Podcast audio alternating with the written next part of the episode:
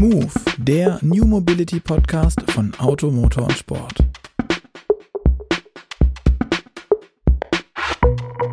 Hallo und herzlich willkommen zu Move, dem New Mobility Podcast von Auto, Motor und Sport. Mein Name ist Luca Leicht und auch heute sitzt wieder digital an meiner Seite der Leiter Gerd Stegmeier, der Leiter der Online-Redaktion von Auto, Motor und Sport. Wobei eigentlich, ähm, muss ich ja gestehen, bin ich heute gefühlt mehr der Sidekick von Gerd, weil nach knapp einem halben Jahr Babypause bin ich jetzt erst wieder zurück und so lange musste Gerd dann den Laden alleine schmeißen. Und deshalb ähm, vorweg erstmal vielen, vielen Dank, Gerd, dass du das alles übernommen hast und ich jetzt wieder ganz offiziell bei dir oder du bei mir, wie auch immer, auf jeden Fall sein darf. Ja, sehr schön, Luca. Ich freue mich auch sehr, dass du wieder zurück bist. Ähm, ich hatte ja jetzt öfter mit Jochen das Vergnügen, aber ich freue mich sehr, dass ich es jetzt wieder mit dir machen darf. Wunderbar. Das freut mich auch. Ähm, aber ihr da draußen, ihr wisst ja, wir in der Regel quatschen Gerd und ich nicht alleine hier oder auch Gerd und Jochen nicht, sondern wir haben uns immer noch wieder mal einen Gast ans Mikrofon geholt. Und ähm, der steckt heute ganz tief in dem Thema Elektromobilität, obwohl er mit Autos eigentlich gar nichts zu tun hat. Das ist überhaupt nicht sein Metier. Nämlich wir sprechen mit Timo Silova. Der ist Chief Sales and Operations Officer bei der ENBW, einem gut süddeutschen Unternehmen mit äh, sehr englischem Titel im, im, in der Bezeichnung auf der Visitenkarte. Ähm, ist einer der großen deutschen Energieversorger und der hat sich ganz fett auf die Fahne geschrieben, im E-Auto-Business groß mitzumischen. Uns erwartet heute also ein kleiner Plausch ähm, rund ums Laden, ich nehme an um das Thema Infrastruktur und die große Frage, die ja alle immer bewegt, vor allem die Autofahrer, sieht es denn wirklich immer noch so düster aus mit der Infrastruktur? Und deshalb hallo und herzlich willkommen, lieber Timo, schön, dass du die Zeit genommen hast und heute bei uns bist. Ja, vielen Dank, dass ich hier sein darf, äh, Luca Gerd. Ähm, ich freue mich, freue mich auf den Austausch. Äh, spannendes Thema und vor allem auch persönlich für mich ein, ein Hobbythema so ein bisschen, weil ich äh, auch selber überzeugter Elektromobilist bin. Also freue mich auf unsere Diskussion. Sehr schön. Ähm, ich würde sagen, wir starten direkt in das Thema ähm, und ihr habt euch ja ganz groß auf das Thema, äh, ähm, auf das Thema Schnellladen mittlerweile äh, eingeschossen. Ihr habt häufig schon gesagt, ihr habt ähm, rund 40.000 Ladepunkte, glaube ich, waren es ähm, in Deutschland, Euro, äh, Deutschland, Österreich und der Schweiz. Ähm, mittlerweile haltet ihr aber irgendwie gefühlt davon, das haltet ihr nicht mehr ganz so hoch, dieses Thema, sondern es geht nur noch um Schnellladen bei euch. Aktuell habt ihr, glaube ich, so rund 500 Schnellladestationen ähm, in Deutschland und damit wahrscheinlich das größte Netz, oder? Ja, genau. Wir haben, wir haben beides. Also wir sagen, auf der einen Seite geht es, wir haben das Thema Abdeckung in dem äh, europaweiten Kontext für den Nutzer. Das sind die Ladepunkte, die wir mal hochhalten. Inzwischen sind wir da auch schon bei 150.000 das ist jetzt der aktuelle Stand. Also das ist quasi alles dort, wo der Kunde laden kann, an, an unseren Stationen, aber auch an Fremdstationen. Ich wollte gerade sagen, das sind dann nicht mehr eure, sondern das sind die, das sind quasi welche, die ihr mitnutzen könnt. Aber eure eigenen genau. sind doch so rund 40. Genau, also wir haben, wir, wir haben im Prinzip für die, für die Thematik, dass wir äh, bei uns selber sind, sitzen ein bisschen weniger, weil wir uns aufs Hochgeschwindigkeitsladen fokussieren. Das heißt, wir sind bei den Hochgeschwindigkeitsladepunkten so in der Größenordnung bei 1000, 1200 in Deutschland im Moment gerade ähm, weil das meist, die meisten Ladepunkte sind AC-Ladepunkte. Das heißt, das sind mhm. klassischen Bürgermeistersäulen oder auch Wallboxen, die dann äh, im öffentlichen Raum gebaut werden. Das macht die breite Menge aus. Die Hochgeschwindigkeitsladepunkte sind immer deutlich weniger, aber die sind natürlich auch um Faktor, äh, Faktor 10 äh, in der Kapazität höher, weil da laufen natürlich Ladeleistungen bis 300 kW drüber. Wenn so eine Wallbox hier in der Regel nur bis Max oder eine äh, Ladesäule im öffentlichen Raum nur maximal 10 kW äh, als Auto abgibt, weil mehr können die meisten Autos nicht ich habe es gerade eben schon gesagt, du bist Chief Sales Officer. Ähm, das heißt, du bist Verkäufer. Das heißt, bei dir geht es im Wesentlichen um das Thema Cash. Ganz einfach. ähm, jetzt ist die Frage, die ENBW ist doch eigentlich, alle behaupten, sie machen da ganz viel, aber die ENBW ist die einzige ähm, dieser großen ähm, vier Energieunternehmen, vier sind es, glaube ich, in Deutschland, die wir haben, die den Markt großflächig unter sich aufteilen. Da gibt es noch viele kleine. Ähm, und ihr seid die Einzigen, die das so richtig versuchen, fett anzugehen. Ist das überhaupt das Schnellladen ein Businessmodell für einen Stromanbieter? Also Und wenn ja, warum? Also ich glaube, ja. ihr macht es, weil sonst, weil das wäre ein teures Marketingprojekt. Also es wäre ein sehr teures Marketingprojekt, zumal wir ja bis äh, äh Ende der 20er Jahre über 1,4 Milliarden investieren wollen in das Thema. Also ist schon richtig Geld, was da reinfließt. Und äh, das, wir glauben halt daran, dass das eine, eine Revolution ist so ein bisschen, und das geht ein bisschen über eine Historie. Ich war ja lange Zeit in der Telekommunikation, zuletzt äh, auch äh, bei Vodafone und auch in der Geschäftsführung der Vodafone Deutschland. Und das ist so ein bisschen aus unserer Sicht ähnlich wie bei damals bei Telekommunikation, als die Netze aufgebaut wurden. Jeder braucht sie, jeder, jeder, jeder, jeder wird sie nutzen. Und genauso sehen wir das auch, dass wir sagen, wir wollen und unsere Ambition ist, ein, ein internationales Netz aufzubauen. Wir sind inzwischen, wie du, wie du schon gesagt hast, wir haben das größte Hochgeschwindigkeitsladennetz in Deutschland, inzwischen auch in Österreich. Da, da, bauen wir auch. Da sind wir mit dem Joint Venture, mit dem Verbund in Österreich tätig, sind wir Joint Venture-Führer. Und damit glauben wir daran, dass wir mit diesem Aufbau des Netzes dem Kunden ein flächendeckendes Hochgeschwindigkeitsladen ermöglichen. Und wir glauben auch daran, dass sich damit dann äh, perspektivisch Geld verdienen lässt. Im Moment ist das natürlich noch ein Zuschussgeschäft, weil die Infrastruktur erstmal errichtet werden muss. Aber wir glauben fest daran, dass das dann ähnlich wie beim Mobilfunk eine Grundversorgung wird, die, die wir einfach alle brauchen, um äh, überall urban, an den Autobahnen und halt auch an den, äh, an den entsprechenden Standorten überall laden zu können. Das heißt, bis jetzt ist es noch kein Businessmodell, aber im, quasi ein Investitionsmodell für die Zukunft. Ähm, ich habe gestern ähm, zuhören dürfen äh, beim VW Power Day ähm, und da hat der Volkswagen angekündigt, dass sie mit vielen größeren Partnern in einzelnen Ländern, äh, Italien, Spanien, äh, Deutschland und Großbritannien, auch nochmal viel tun wollen, um das Ladenetz auszubauen. Ähm, wie ist das für euch? Ist das eine große Konkurrenz oder ist es begrüßenswert, weil insgesamt die Infrastruktur wächst für eine Sparte, an der ihr ja quasi auch großes Interesse habt? Oder ist da eher ja die Träne im Auge größer, weil, weil da so ein großer Player jetzt mitspielt? Nee, also, also ich glaube, aus zweierlei Gesichtspunkten. Also erstens mal fahre ich persönlich gerne ins Ausland. Insofern freue ich mich, freue ich mich persönlich, wenn wir, wenn wir auch wirklich europaweit flächendeckend Elektromobilitätsinfrastruktur haben. Ich fahre ja auch elektrisch. Also ich glaube, das ist ein, das ist ein wichtiger Schritt ähm, den ich auch echt begrüße, weil, weil ich glaube, wir brauchen ein flächendeckendes Netz und vor allem ein flächendeckendes Hochgeschwindigkeitsladenetz in Europa. Und wir dürfen nicht außer Acht lassen, ähm, äh, Luca, du hast vorhin so ein bisschen gesagt, wir sind in Deutschland, was das Thema Hochgeschwindigkeitsladenetz äh, angeht, äh, Stand heute sehr gut versorgt. Und das geht auch mit großen Schritten voran, der Aufbau. Also nicht nur wir, auch andere bauen da auf, aber wir bauen jeden Tag einen neuen Standort. Ein Standort so typischerweise drei bis vier Ladepunkte. Also da passiert richtig viel. Wir, wir verdreifachen die Anzahl der Ladepunkte dieses Jahr. Das schaut fairerweise in anderen Ländern um uns herum deutlich schlechter aus. Also wenn man Frankreich nimmt, da sind die Autobahnen noch nicht flächendeckend versorgt, im Gegensatz zu Deutschland. Ähnliches gilt für Italien. Und insofern ist das genau der richtige Schritt von VW, dafür für Flächendeckung in Europa mitzusorgen und da auch sich als sich zu beteiligen. Und ja, auch in Deutschland freuen wir uns über die Konkurrenz. Und ich glaube, wenn wir uns die Hochlaufzahlen anschauen, wir haben schon wieder 9,6 äh, Prozent äh, batterieelektrische Fahrzeuge im Februar gehabt. Ähm, da ist einfach so ein massiver Hochlauf. Ich glaube, jede Infrastruktur tut da den Markt gut und je mehr Infrastruktur, desto mehr Menschen werden die Fahrzeuge kaufen. Ich glaube, das wird so ein selbstbeschleunigender Effekt werden. Insofern freue ich mich. Jetzt muss ich aber da gerade einhaken. Du sagst gerade, ja, wir, wir verdoppeln die Zahlen. Das klingt jetzt alles total cool, aber ähm, jetzt müssen wir fairer halber sagen, wir sprechen hier von hunderter Skalen. Das heißt, ihr habt jetzt 500 Schnellladestationen, ihr wollt dann vielleicht das verdoppeln oder verdreifachen, sind wir bei 1000. Ähm, wir haben, du hast vorhin aber auch gesagt, ihr habt aktuell ähm, 150.000 schnell äh, normale Ladestationen, also AC-Laden. Das heißt, ähm, da ist die Verdopplung und diese diese Nutzbarmachung und alles natürlich eine ganz eine ganz andere Kiste. Ähm, macht man sich damit nicht so einfach, wenn man jetzt sagt, ja, wir verdoppeln das, aber ich meine, von eins auf zwei ist auch verdoppelt. Also ja, das ist richtig. Nein, also ich glaube, das ist genau der Punkt. Man muss, man muss massiv unterscheiden zwischen Hochgeschwindigkeitsladen und normalen Laden. Das, das fällt auch, fliegt auch immer ein bisschen durcheinander in den Zahlen, die im Raum diskutiert werden.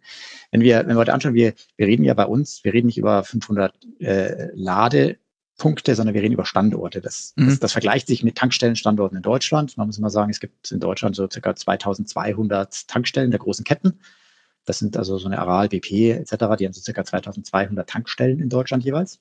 Achso, ja, okay, ich dachte gerade, weil die haben, weil insgesamt haben wir, glaube ich, 14.000 aktuell. Genau, so. 14.000 sowas sind es in Summe und von Aral BP sind so zweieinhalb jeweils. Ja. Total glaube ich, um die 1000. Ja. Ähm, so, das heißt, wenn man, wenn man, ja. und genau, und, und, und damit, ich glaube, das ist der richtige Vergleich, weil was wir ja bauen, sind ja Hubs. Also wir bauen immer grundsätzliche Standorte mit vielen Ladepunkten. Also wir bauen beispielsweise jetzt gerade, wir haben jetzt gerade jede Menge Hubs an, an Autobahnen gemacht mit 20 Ladepunkten. Die sind alle skalierbar dann auf bis zu 100 Ladepunkte. Da liegt eine Mittelspannung. Das heißt, da ist jetzt schon heute okay. die Mittelspannung für die nächsten zehn Jahre gelegt. Äh, das hängt, äh, damit ist genug Netzleistung da. Das heißt, wir skalieren die dann sukzessive hoch. Sobald die, die, die Menge der Fahrzeuge hochgeht, werden da weiter, werden da so in 20er Chargen einfach neue Charger hingebaut, weil die dort stehen, wo viel Platz ist. Also typischerweise Tank- und Rastgrundstück oder ein eigenes Grundstück von uns, wo, wo wir das haben. Wir, wir planen beispielsweise einen großen Autobahnkreuz jetzt gerade in Ladepark mit 52 Ladepunkten jetzt schon zum Start. Das heißt, da stehen 52 Hochgeschwindigkeitsladepunkte an einem Standort, sodass die, die Anzahl der Ladepunkte massiv hochskaliert. Und wir in, versuchen das über eine strategische Netzwerkplanung über Deutschland zu verteilen, sodass wir anplanen, anpeilen, bis 2025 in etwa bei zwischen zwei, zweieinhalbtausend Standorten zu sein, also ähnlich dicht wie so ein Aralnetz beispielsweise. Ähm, aber dann immer mit vielen Ladepunkten dort, weil das ist das, was aus Kundensicht, was wir gelernt haben, was, was die mhm. Kunden gut finden, dass sie sagen, wir haben viele Ladepunkte, sie können sicher laden, da ist immer einer frei. Und dann hast du so ein Raster, zum Beispiel auf Autobahnen von alle 40 Kilometer, hast du so einen Ladehub und kannst, kannst laden an der Autobahn. In jeder größeren Stadt, größer 100.000 Einwohner, stehen mehrere dieser Ladehubs äh, im, im, im, Einkaufszentrum rum. Und parallel bauen wir sie an den Retail-Standorten auf. Das heißt, dort, wo zum Beispiel beim DM, so dass du quasi beim DM auch dort la laden kannst, weil da 10 bis 20 Ladepunkte stehen. In der halben Stunde, wo du einkaufst, kannst du das Auto dann mit Hochgeschwindigkeitsladen 300, 400 Kilometer laden sodass, sodass wir eine Flächendeckung über diese Hochgeschwindigkeitslader erzielen. Und von denen braucht man gar nicht so viel. Wir haben das mal ausgerechnet, wenn man mit 1000, äh, 1000 Hubs agieren würde, kriegst du statistisch gesehen drei bis vier Millionen Fahrzeuge schon geladen in Deutschland. Aber wenn die dann die, nur gut ausgenutzt sind und rund um die Uhr ausgenutzt oder wenn das, wenn das so ist wie heute auch, dass die Tankstelle zwar 24 offen hat, aber da halt zwischen 1 Uhr und 6 Uhr morgens trotzdem genau. eher da jemand ist, der ab und zu mal einholt und es nicht wie Feierabend 17 Uhr ist. Ja, genau. Also wir rechnen, wir rechnen immer nur mit einer Auslastung, genau aus dem Grund, mit einer Auslastung von, von sieben bis acht Ladevorgängen am Tag. Uh, jeweils eine, okay. maximal eine halbe Stunde, weil genau wie du sagst, es wird Peak Hours geben und wir müssen die Infrastruktur so vorhalten, dass in den Peak Hours trotzdem verfügbare Ladepunkte mhm. da sind. Und deshalb sagen wir so realistisch wesentlich mehr als sieben, acht. Äh, sobald wir in diese Grenze kommen, rüsten wir schon auf und bauen quasi neu daneben, damit die, die Kundenerfahrung eben nicht die ist, das erwartet. Und das funktioniert momentan sehr gut. Also wir sehen die, die ersten Großstandorte, wo wir sehen, da müssen wir wahrscheinlich nächstes Jahr, also zum Beispiel Rutesheim ist so ein Standort, ähm, da müssen wir wahrscheinlich nächstes, über, übernächstes Jahr ausbauen, ausbauen, weil wir diese Grenze erreichen. Mhm. Hängt natürlich ein bisschen damit wahrscheinlich zusammen, dass da Weißach um die Ecke ist und die ganzen äh, Taycan-Flotten da auch laden.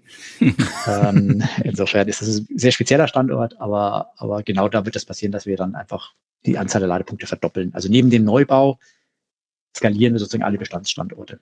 Ähm, und noch eine, eine, technische Frage bisschen rein. Du hast gerade vorhin das Thema Mittelspannung angesprochen. Ich nehme an, dass viele unserer Hörer ähm, zwar auf die Themen, auf das Thema neue Mobilität abfahren, aber das ist jetzt schon sehr hardcore, glaube ich. Wenn wir von der Mittelspannung sprechen, wovon sprechen wir da zum einen in der, in der Spannung tatsächlich und zum anderen für wie viele, wie viele Ladestationen passen dahin und können die dann immer noch alle mit 300-350 Kilowattstunden ähm, das Auto voll, äh, Kilowatt das Auto vollballern? Genau, also das ist genau der Punkt, warum wir, warum wir Mittelspannung machen, weil die, die Herausforderung, die wir tatsächlich haben, ist, wenn wir so einen Hochgeschwindigkeitslader in so einem klassischen Verteilnetz, also in der Stadt, ans normale Stromnetz anschließen, ohne Trafo, dann kriegen wir da realistisch so im Schnitt so 200 Kilowatt raus. Mhm. Ähm, das heißt, du kannst das Auto gar nicht mit 300 Kilowatt laden, weil quasi das Stromnetz gar nicht mehr hergibt, weil die Leitungen äh, sonst äh, überlastet werden und nicht genug, äh, genug äh, Kapazität mehr in, der Leitungs, äh, in dem Leitungsring ist sozusagen. Mhm. Und deshalb gehen wir grundsätzlich an die Mittelspannung. Ja, da können wir auch in die Megawattleistung gehen. Also so ein, okay. so ein, äh, so ein äh, typischer Site bei uns, die hat äh, in, der Grundausbau hat die dann ein Megawatt Trafo stehen. Das ist dann modular, da kannst du dann einen zweiten Megawatt Trafo daneben stellen. Wir haben jetzt also quasi zum Beispiel den, den wir jetzt da pla planen, genau, das ist quasi so ein, so ein Block, musst dir vorstellen, so ein Häuschen ist so ein Block, kommt der Kran, stellt ihn hin, nebeneinander. Also das ist dann auch schon so vorbereitet, dass der Platz da ist. Und normalerweise haben wir dann zwei oder drei Megawatt Trafos damit du eben kein D-Rating hast, wenn du, wenn du, wenn du parallel lädst. Mhm. Und, und was wir da machen, wir planen immer so ein bisschen einen Gleichzeitigkeitsfaktor, dass wir sagen, es ist typischerweise ja nicht so, dass alle Autos mit dem gleichen Akkuladestand gleichzeitig ankommen, also dass alle Autos 300 kW gleichzeitig laden, wird äh, technisch eher nicht passieren, weil, weil die Batterien ja deraten über die Zeit, also die, die Ladekurve sinkt mhm. ja ein wenig, sodass wir dann irgendwo sagen, ja, aber es können alle mit 200 gleichzeitig laden. Mhm. Ähm, sodass dass im Schnitt dieser Fall eigentlich eines D-Ratings nicht eintreten sollte. Aber das geht an der Mittelspannung, weil da reden wir über viele tausend Volt, die da ankommen. Vom Trafo dann umgewandelt werden und da kriegen wir relativ problemlos überall mehrere Megawatt aus der Leitung raus. Okay. Also Mittelspannung heißt so 10 bis 13.000, oder? Volt? Genau, genau. Okay. In der Größenordnung. Und ähm, für mich, also klingt es ja jetzt fast noch so ein bisschen altruistisch, ne? Ihr, ihr baut da so viele Ladestationen hin, damit der arme Kunde nicht warten muss, auf gar keinen Fall. Damit er kein schlechtes ähm, Gefühl kriegt, Gerd. Es geht ums Kundenerlebnis. Ja, genau, gefühlt genau. ist aber das umgekehrt für euch ja. Ähm, ich meine, was kostet die, die einzelne Ladestation? Also wenn ihr das jetzt quasi ähm, so richtig schön zuknallt mit 50 ähm, Ladepunkten oder äh, ja, Steckern quasi, ähm, dann äh, kostet es euch ja auch entsprechend mehr. Ähm, Gibt es da nicht die, die Variante, das ähm, klug zu verknüpfen mit einer App, die halt den Leuten immer sagt, ja, okay, jetzt kommst du da zu der Zeit hin, dann hast du nur so und so viel Wartezeit oder fahr lieber nochmal 20 Kilometer weiter, wenn du kannst und dann hast du gleich eine Säule. Also ähm, wo ist da äh, für euch, ähm, sage ich mal, der Schnittpunkt beim Investment in, in möglichst viele Säulen oder dann vielleicht lieber eine intelligente Steuerung? Genau, also das ist genau natürlich immer die, die, die 1 Million Dollar Frage für uns zu sagen, diese, diese Balance hinzukriegen. Das ist genau wie Luca, wie du sagst, dass sagen, wir wollen, wir wollen ein super Kundenerlebnis haben. Auf der anderen Seite äh, natürlich keine vollkommen über äh, sozusagen überinvestierte Infrastruktur, die sich nicht, die sich dann nicht rechnet. Wir rechnen immer so was wir vorhin auch angesprochen haben, wir rechnen in Dimensionen immer so von 15 Jahren. Das heißt, unser Investitionszyklus und, und Kalkulationszyklus äh, orientiert sich so an 15 Jahren. Das ist jetzt für uns in der Infrastruktur nicht dadurch ungewöhnlich. Ähm, mhm. Kraftwerke oder ähnliches hat noch länger, deutlich längere Investitionszyklen, logischerweise. Ähm, aber das ist, für uns ist das halt ein Kompromiss aus, aus ähm, einerseits, dass wir sagen, wir müssen die, die, die Kundenerfahrung hinkriegen und wir haben immer auch ein bisschen die Herausforderung, sagen, wir wollen auch nicht zu schnell wieder aufrüsten müssen, weil dann müssen wir wieder einen Bautrupp rausschicken. Also das ist ja auch, mhm. auch ein Thema in Deutschland. Das Tiefbau ist eine, ist eine echt enge Kapazität in Deutschland. Ich meine, wir bauen gerade Breitband in Deutschland, wir bauen neue Autobahnen, wir bauen, äh, wir bauen äh, Elektromobilität. Also Tiefbau ist eine echte Herausforderung. Und was, was natürlich für uns unglücklich ist, wir bauen, also wir bauen im Jahr so circa 400 bis 500 Standorte. Ähm, und das ist schon eine echte Tiefbauherausforderung, weil du brauchst für alles einen Bagger, du musst überall Gräben ziehen, Leitungen legen, Tiefbau machen. Und wenn wir jetzt gleichzeitig in zwei Jahren schon die ersten Standorte wieder aufrüsten müssten, dann müssen wir quasi diese Anzahl der Baustellen verdoppeln. Mhm. Das heißt, wir müssen auch schauen, dass wir einen intelligenten Pfad haben.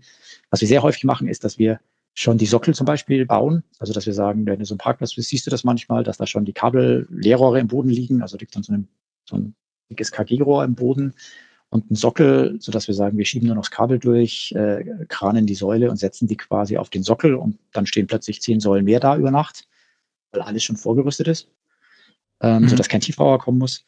Das ist das, was wir versuchen, dass wir das sehr extrem modular machen. Ähm, aber es würde sich jetzt nicht rentieren, zu sagen, ich baue jetzt nur das auf, was aktuell gebraucht wird, weil dann bin ich bei den Zulassungszahlen, die wir momentan haben, bin ich spätestens nächste Woche, äh, nächstes Jahr oder übernächstes Jahr schon wieder am Aufrüsten. Vielleicht ein Beispiel, wir haben, ich meine, wir haben ja in Deutschland zum Beispiel, wir, wir, wir alleine betreiben ja jede dritte Tankstelle an der Autobahn. Also jede dritte Tank und Rast hat eine EMBW Hochgeschwindigkeitsladeinfrastruktur. Und wir haben letztes Jahr alle diese Hochgeschwindigkeitslade, äh, diese Infrastruktur von 50 kW auf bis zu 300 kW aufgerüstet, weil die ist ursprünglich halt gebaut worden zu einer Zeit, da war 50 mhm. kW State of the Art. Und wir sind letztes Jahr ganz Deutschland durchge durchgefahren, haben überall Trafos ausgetauscht zum Teil und äh, die 300 kW Charger hingestellt. Ähm, das ist natürlich echt Aufwand, sowas zu tun. Das kann man nicht alle zwei Jahre machen. Also das muss dann schon jetzt wieder zwei, drei Jahre halten und dann geht's weiter. Ja, äh, das heißt aber, wir sprechen jetzt momentan ähm, schon gar nicht mehr von Investitionen und Ausbau der Netze, sondern äh, das, das ist für euch als, als Energieversorger ähm, quasi abgeschlossen oder ihr könnt jetzt da anflanschen ähm, und sagen, wir bauen so viele Ladeparks, wie wir denken, dass jetzt gerade notwendig sind. Also die Netze müssen natürlich parallel auch ausgebaut werden. Das, das trifft natürlich auch insbesondere ganz, äh, sowohl die, wir haben natürlich die ganze Leitungsproblematik in Deutschland nach wie vor. Ich meine, hört man ja auch immer wieder Nachrichten, die ganze Nord-Süd-Leitungsproblematik für den, äh, für den erneuerbaren Energien etc. Da muss ein paralleler Ausbau erfolgen. Aber das ist jetzt kein limitierender Faktor für die, für die Hochgeschwindigkeitsstandorte, die wir haben. Also mhm. wir haben jetzt keine Standorte in unserer Planung, wo wir äh, im, im, kann im Einzelfall mal passieren, dass der, dass der Mittelspannungsring ausgelastet ist. Also, aber das sind dann wirklich Einzelfälle. Okay. In, der Regel, in der Regel funktioniert das wirklich gut. Das ist in der Tat ein bisschen schwieriger in der Niederspannung. Also wenn man in die Stadt geht und in der Niederspannung bauen möchte, da ist das deutlich schwieriger, weil die Netze sind natürlich nicht für so große Last, Lasten ausgelegt worden in der Vergangenheit und die liegen ja da schon sehr lange, die Leitungen. Ja. Und eine Straße ist wahrscheinlich auch komplexer aufzureißen als irgendwie der, der Acker von Bauer Müller, ähm, das, durch das, das genau durch Punkt, die, ja. die Leitung geht. Ähm, ich würde es genau ganz, ich würde es versuchen mal, dass wir ein bisschen plastischer werden ähm, und uns Richtung Preise bewegen. Ähm, ganz wichtig oder für viele Elektroautofahrer oder potenzielle Fahrer ähm, steht ja immer noch im Raum, Strom ist teuer. Ich glaube, in Deutschland haben wir einen der teuersten Strompreise überhaupt in, in, in Europa, vielleicht sogar weltweit, weiß ich nicht. Ähm, wie sieht es da aus mit den, mit den Preisen? Wie wichtig hältst du den Preis vom, vom E-Laden und wie nah muss der in deinen Augen an dem sein, was wir aus der heimischen Schuko-Steckdose ziehen? Ja, also das ist, natürlich ein, das ist natürlich ein wichtiger Punkt, weil jeder schaut natürlich sofort drauf und klassischer Vergleich ist ja, was mache ich mit meinem Diesel versus, äh, versus genau. meine, meiner Stromtankstelle. Das ist immer ein sehr, sehr vergleichbares Thema.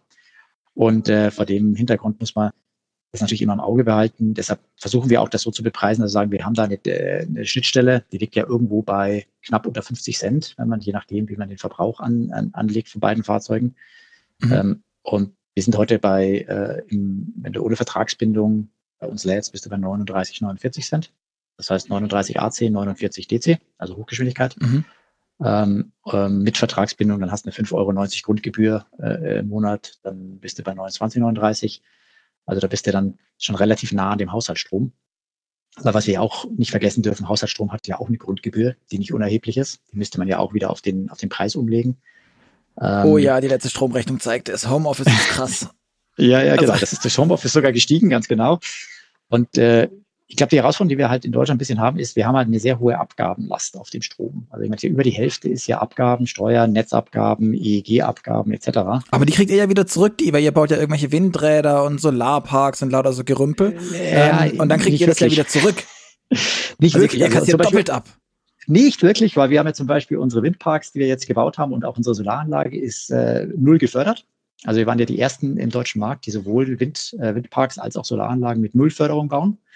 Das heißt, wir bekommen keine staatliche Förderung dafür, weil wir sagen, inzwischen ist die Technologie so kompetitiv, dass du die ohne Förderung bauen kannst und auch ohne Förderung betreiben kannst. Aber ist das nicht doof? Also ich bin jetzt, das spricht der Schwabe aus mir, aber warum, warum soll ich mir ein E-Auto kaufen, wenn es eine Prämie gibt und dann sage ich, ja, lass mal, mir ist das Antragsformular zu anstrengend. Ist ja kein BAföG-Antrag, an dem man irgendwie eine Woche lang sitzt. Schätze ich, hoffe ich. Es ist ja ein Wettbewerb. Es ist ja ein Wettbewerb bei diesen Anlagen auch. Das heißt, es ist ja auch ein Wettbewerb, wer bekommt den Zuschlag. Und ähm, äh, das ist ja im Prinzip eine Auktion. Und derjenige, der weniger, weniger Zuschlag benötigt, also weniger Förderung benötigt, bekommt am Ende auch die, den Zuschlag äh, für, für Flächen, weil es geht ja auch um Flächenvergabe und so weiter. Mhm. Und, äh, und da haben wir uns halt auch aus dem Fenster gelehnt als Company und gesagt, wir glauben, das geht ohne staatliche Förderung. Und äh, weil, weil sich die Technologie so weiterentwickelt hat und die Erzeugungskosten pro Kilowatt sozusagen auf einer so kompetitiven Basis sind, dass man eigentlich ja mit erneuerbaren Energien in Zwischenzeit ähm, günstiger Strom erzeugen kann als teilweise mit den äh, mit fossilen Energien. Das heißt, der Staat macht sich einen schlanken Schuh, kassiert das, lässt das trotzdem eintreiben, aber benutzt es dann nicht dafür. Das ist ja auch nett. Ja, er benutzt ja schon ein bisschen. Also ich meine, es gibt ja auch die EEG-Förderung für die Heim, äh, für die Heimnutzer etc. Also wenn du eine eigene PV-Anlage hast, da kriegst du ja noch EEG-Förderung. Also da kriegst du ja noch, äh, ich glaube aktuell sind es 9, irgendwas Cent. Wenn du eine eigene PV-Anlage jetzt ans Netz bringst daheim, also gibt es schon noch äh, in einigen Bereichen, aber die schmilzt ja immer weiter ab. Also es mhm. wird ja von Jahr zu Jahr weniger, ähm, weil eben damit versucht Rechnung zu tragen, dass die Technologie sich weiterentwickelt und immer, immer kostenkompetitiver wird. Ja. Mhm. Aber das sind viele, also sind viele staatliche Umlagen. Ich meine, da sind auch die Netzentgelte drinnen, beispielsweise, ähm, die dann weitergereicht werden an die, an die Netze. Also an euch. Äh, an die Netze BW, genau. Da gibt's, wir sind ein Netzbetreiber, genau, weil der Netzbetreiber muss ja die Netze bereitstellen, genau. Weil der muss ja die Investition schultern. Ähm, damit werden ja quasi die, die Ausbau der Netze als äh, bezahlt. Da sind Kommunalabgaben drinnen in den Stromentgelten, also da sind äh, jede Menge Abgaben drin. Das heißt aber, äh, eigentlich fändest du es auch gerechter, wenn auf den Strom, den wir jetzt zum Autofahren benutzen, ähm, weniger Abgaben draufkämen, damit so der Preisabstand zum Verbrenner an der Seite ein bisschen ähm, ja, besser aussieht, weil das ja auch eigentlich realistisch ist, wenn du sagst, ähm, letztlich kann man den Strom schon günstiger nicht fossil erzeugen als, als mit äh, ja, einem Kohlekraftwerk oder was auch immer. Ähm, von daher wäre es doch nur sinnvoll, dass der Strom zum Autofahren, äh, wenn es Grünstrom ist, ähm, günstiger ist, damit mehr Leute Lust haben, Elektroautos zu fahren, oder? Ganz genau. Also das ist auch das, wofür wir so ein bisschen äh, kämpfen, weil wir, weil wir ja seit jeher zum Beispiel an den Ladesäulen ja auch nur Ökostrom anbieten, weil wir eben sagen, das ist ja, das muss ja CO2-neutral sein, sonst macht ja Elektromobilität auch gar keinen Sinn.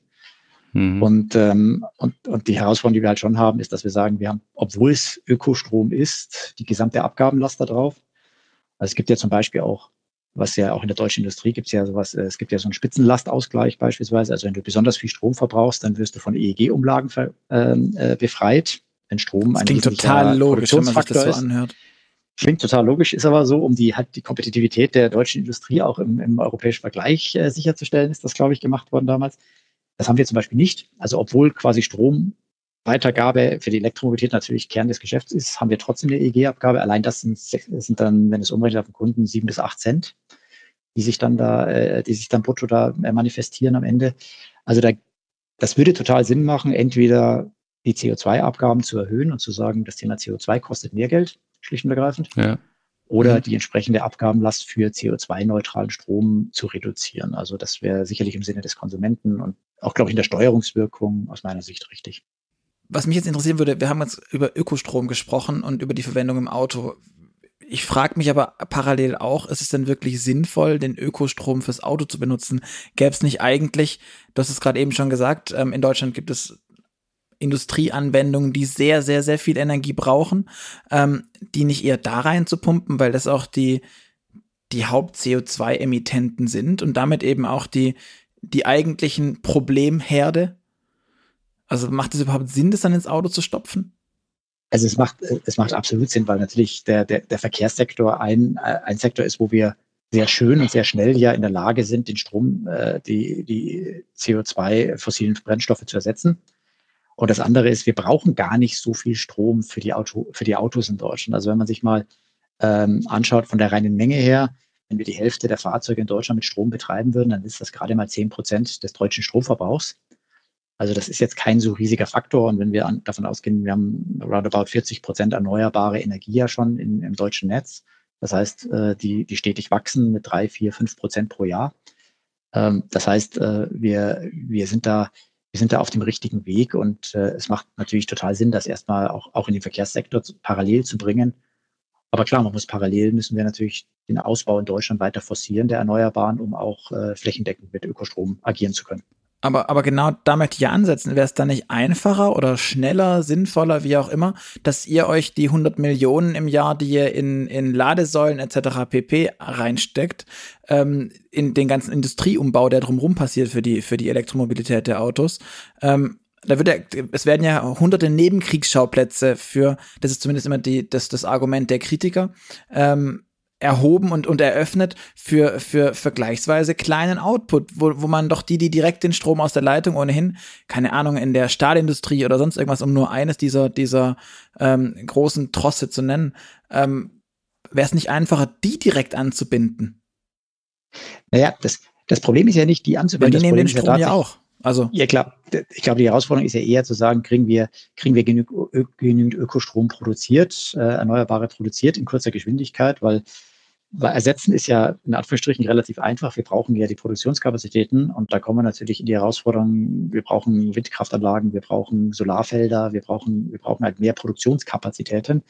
Mhm. Und da ist es so ein bisschen ähnlich auch wie bei der Elektromobilität auch. Etwas, womit wir kämpfen, sind natürlich Genehmigungsprozesse, Genehmigungszyklen, die Geschwindigkeit, mit der wir solche Dinge auch gebaut bekommen in Deutschland. Ähm, deshalb, deshalb können wir ja nicht beliebig schnell den Anteil hochrampen. Das ist ja immer wieder eine Diskussion. Und äh, von dem her ähm, ist das aus meiner Sicht schon richtig, das parallel zu tun. Aber wie du sagst, wir müssen parallel den Gesamtanteil erhöhen, mhm. um, um zu schauen, dass wir den möglichst schnell hochfahren. Und da müssen wir, glaube ich, da müssen wir schon noch ein paar Schippen nachlegen, weil wenn wir schauen, so Windkraft und äh, etc., ich meine, liest man ja auch immer wieder in der Presse, da ist, da ist der Zubau in 2020 etwas überschaubar gewesen. Ähm, und das lag, glaube ich, nicht an die Corona Genehmigungsprozesse so sind. Ja. Ähm, jetzt habe ich zwei Fragen. Du hast gerade gesagt, 10 Prozent äh, des Stroms sind für E-Autos. Da meinst du aber schon, wenn wir quasi nahezu alle E-Auto fahren würden, oder? Die, die Hälfte in etwa. Wir haben mal die Hälfte genommen. Also, wenn wir die Hälfte nehmen würden, also wenn wir so bei 22 Millionen Fahrzeugen wären, und wenn du dann, das kannst du ja hochrechnen über eine Kilometerleistung, ja. also 15.000 Kilometer im Jahr fahren, dann sind wir in etwa bei 10 Prozent des deutschen okay. Strombedarfs, den, mhm. wir dann, den wir dann bräuchten. Ne? Ja, und äh, die zweite Frage, die ich mir gestellt habe, ähm, du sagst, an den Ladestationen ähm, tankt man quasi bei euch Ökostrom. Ähm, ist das virtueller Ökostrom oder real jetzt Ökostrom? Also virtuell im Sinne von nur bilanziell?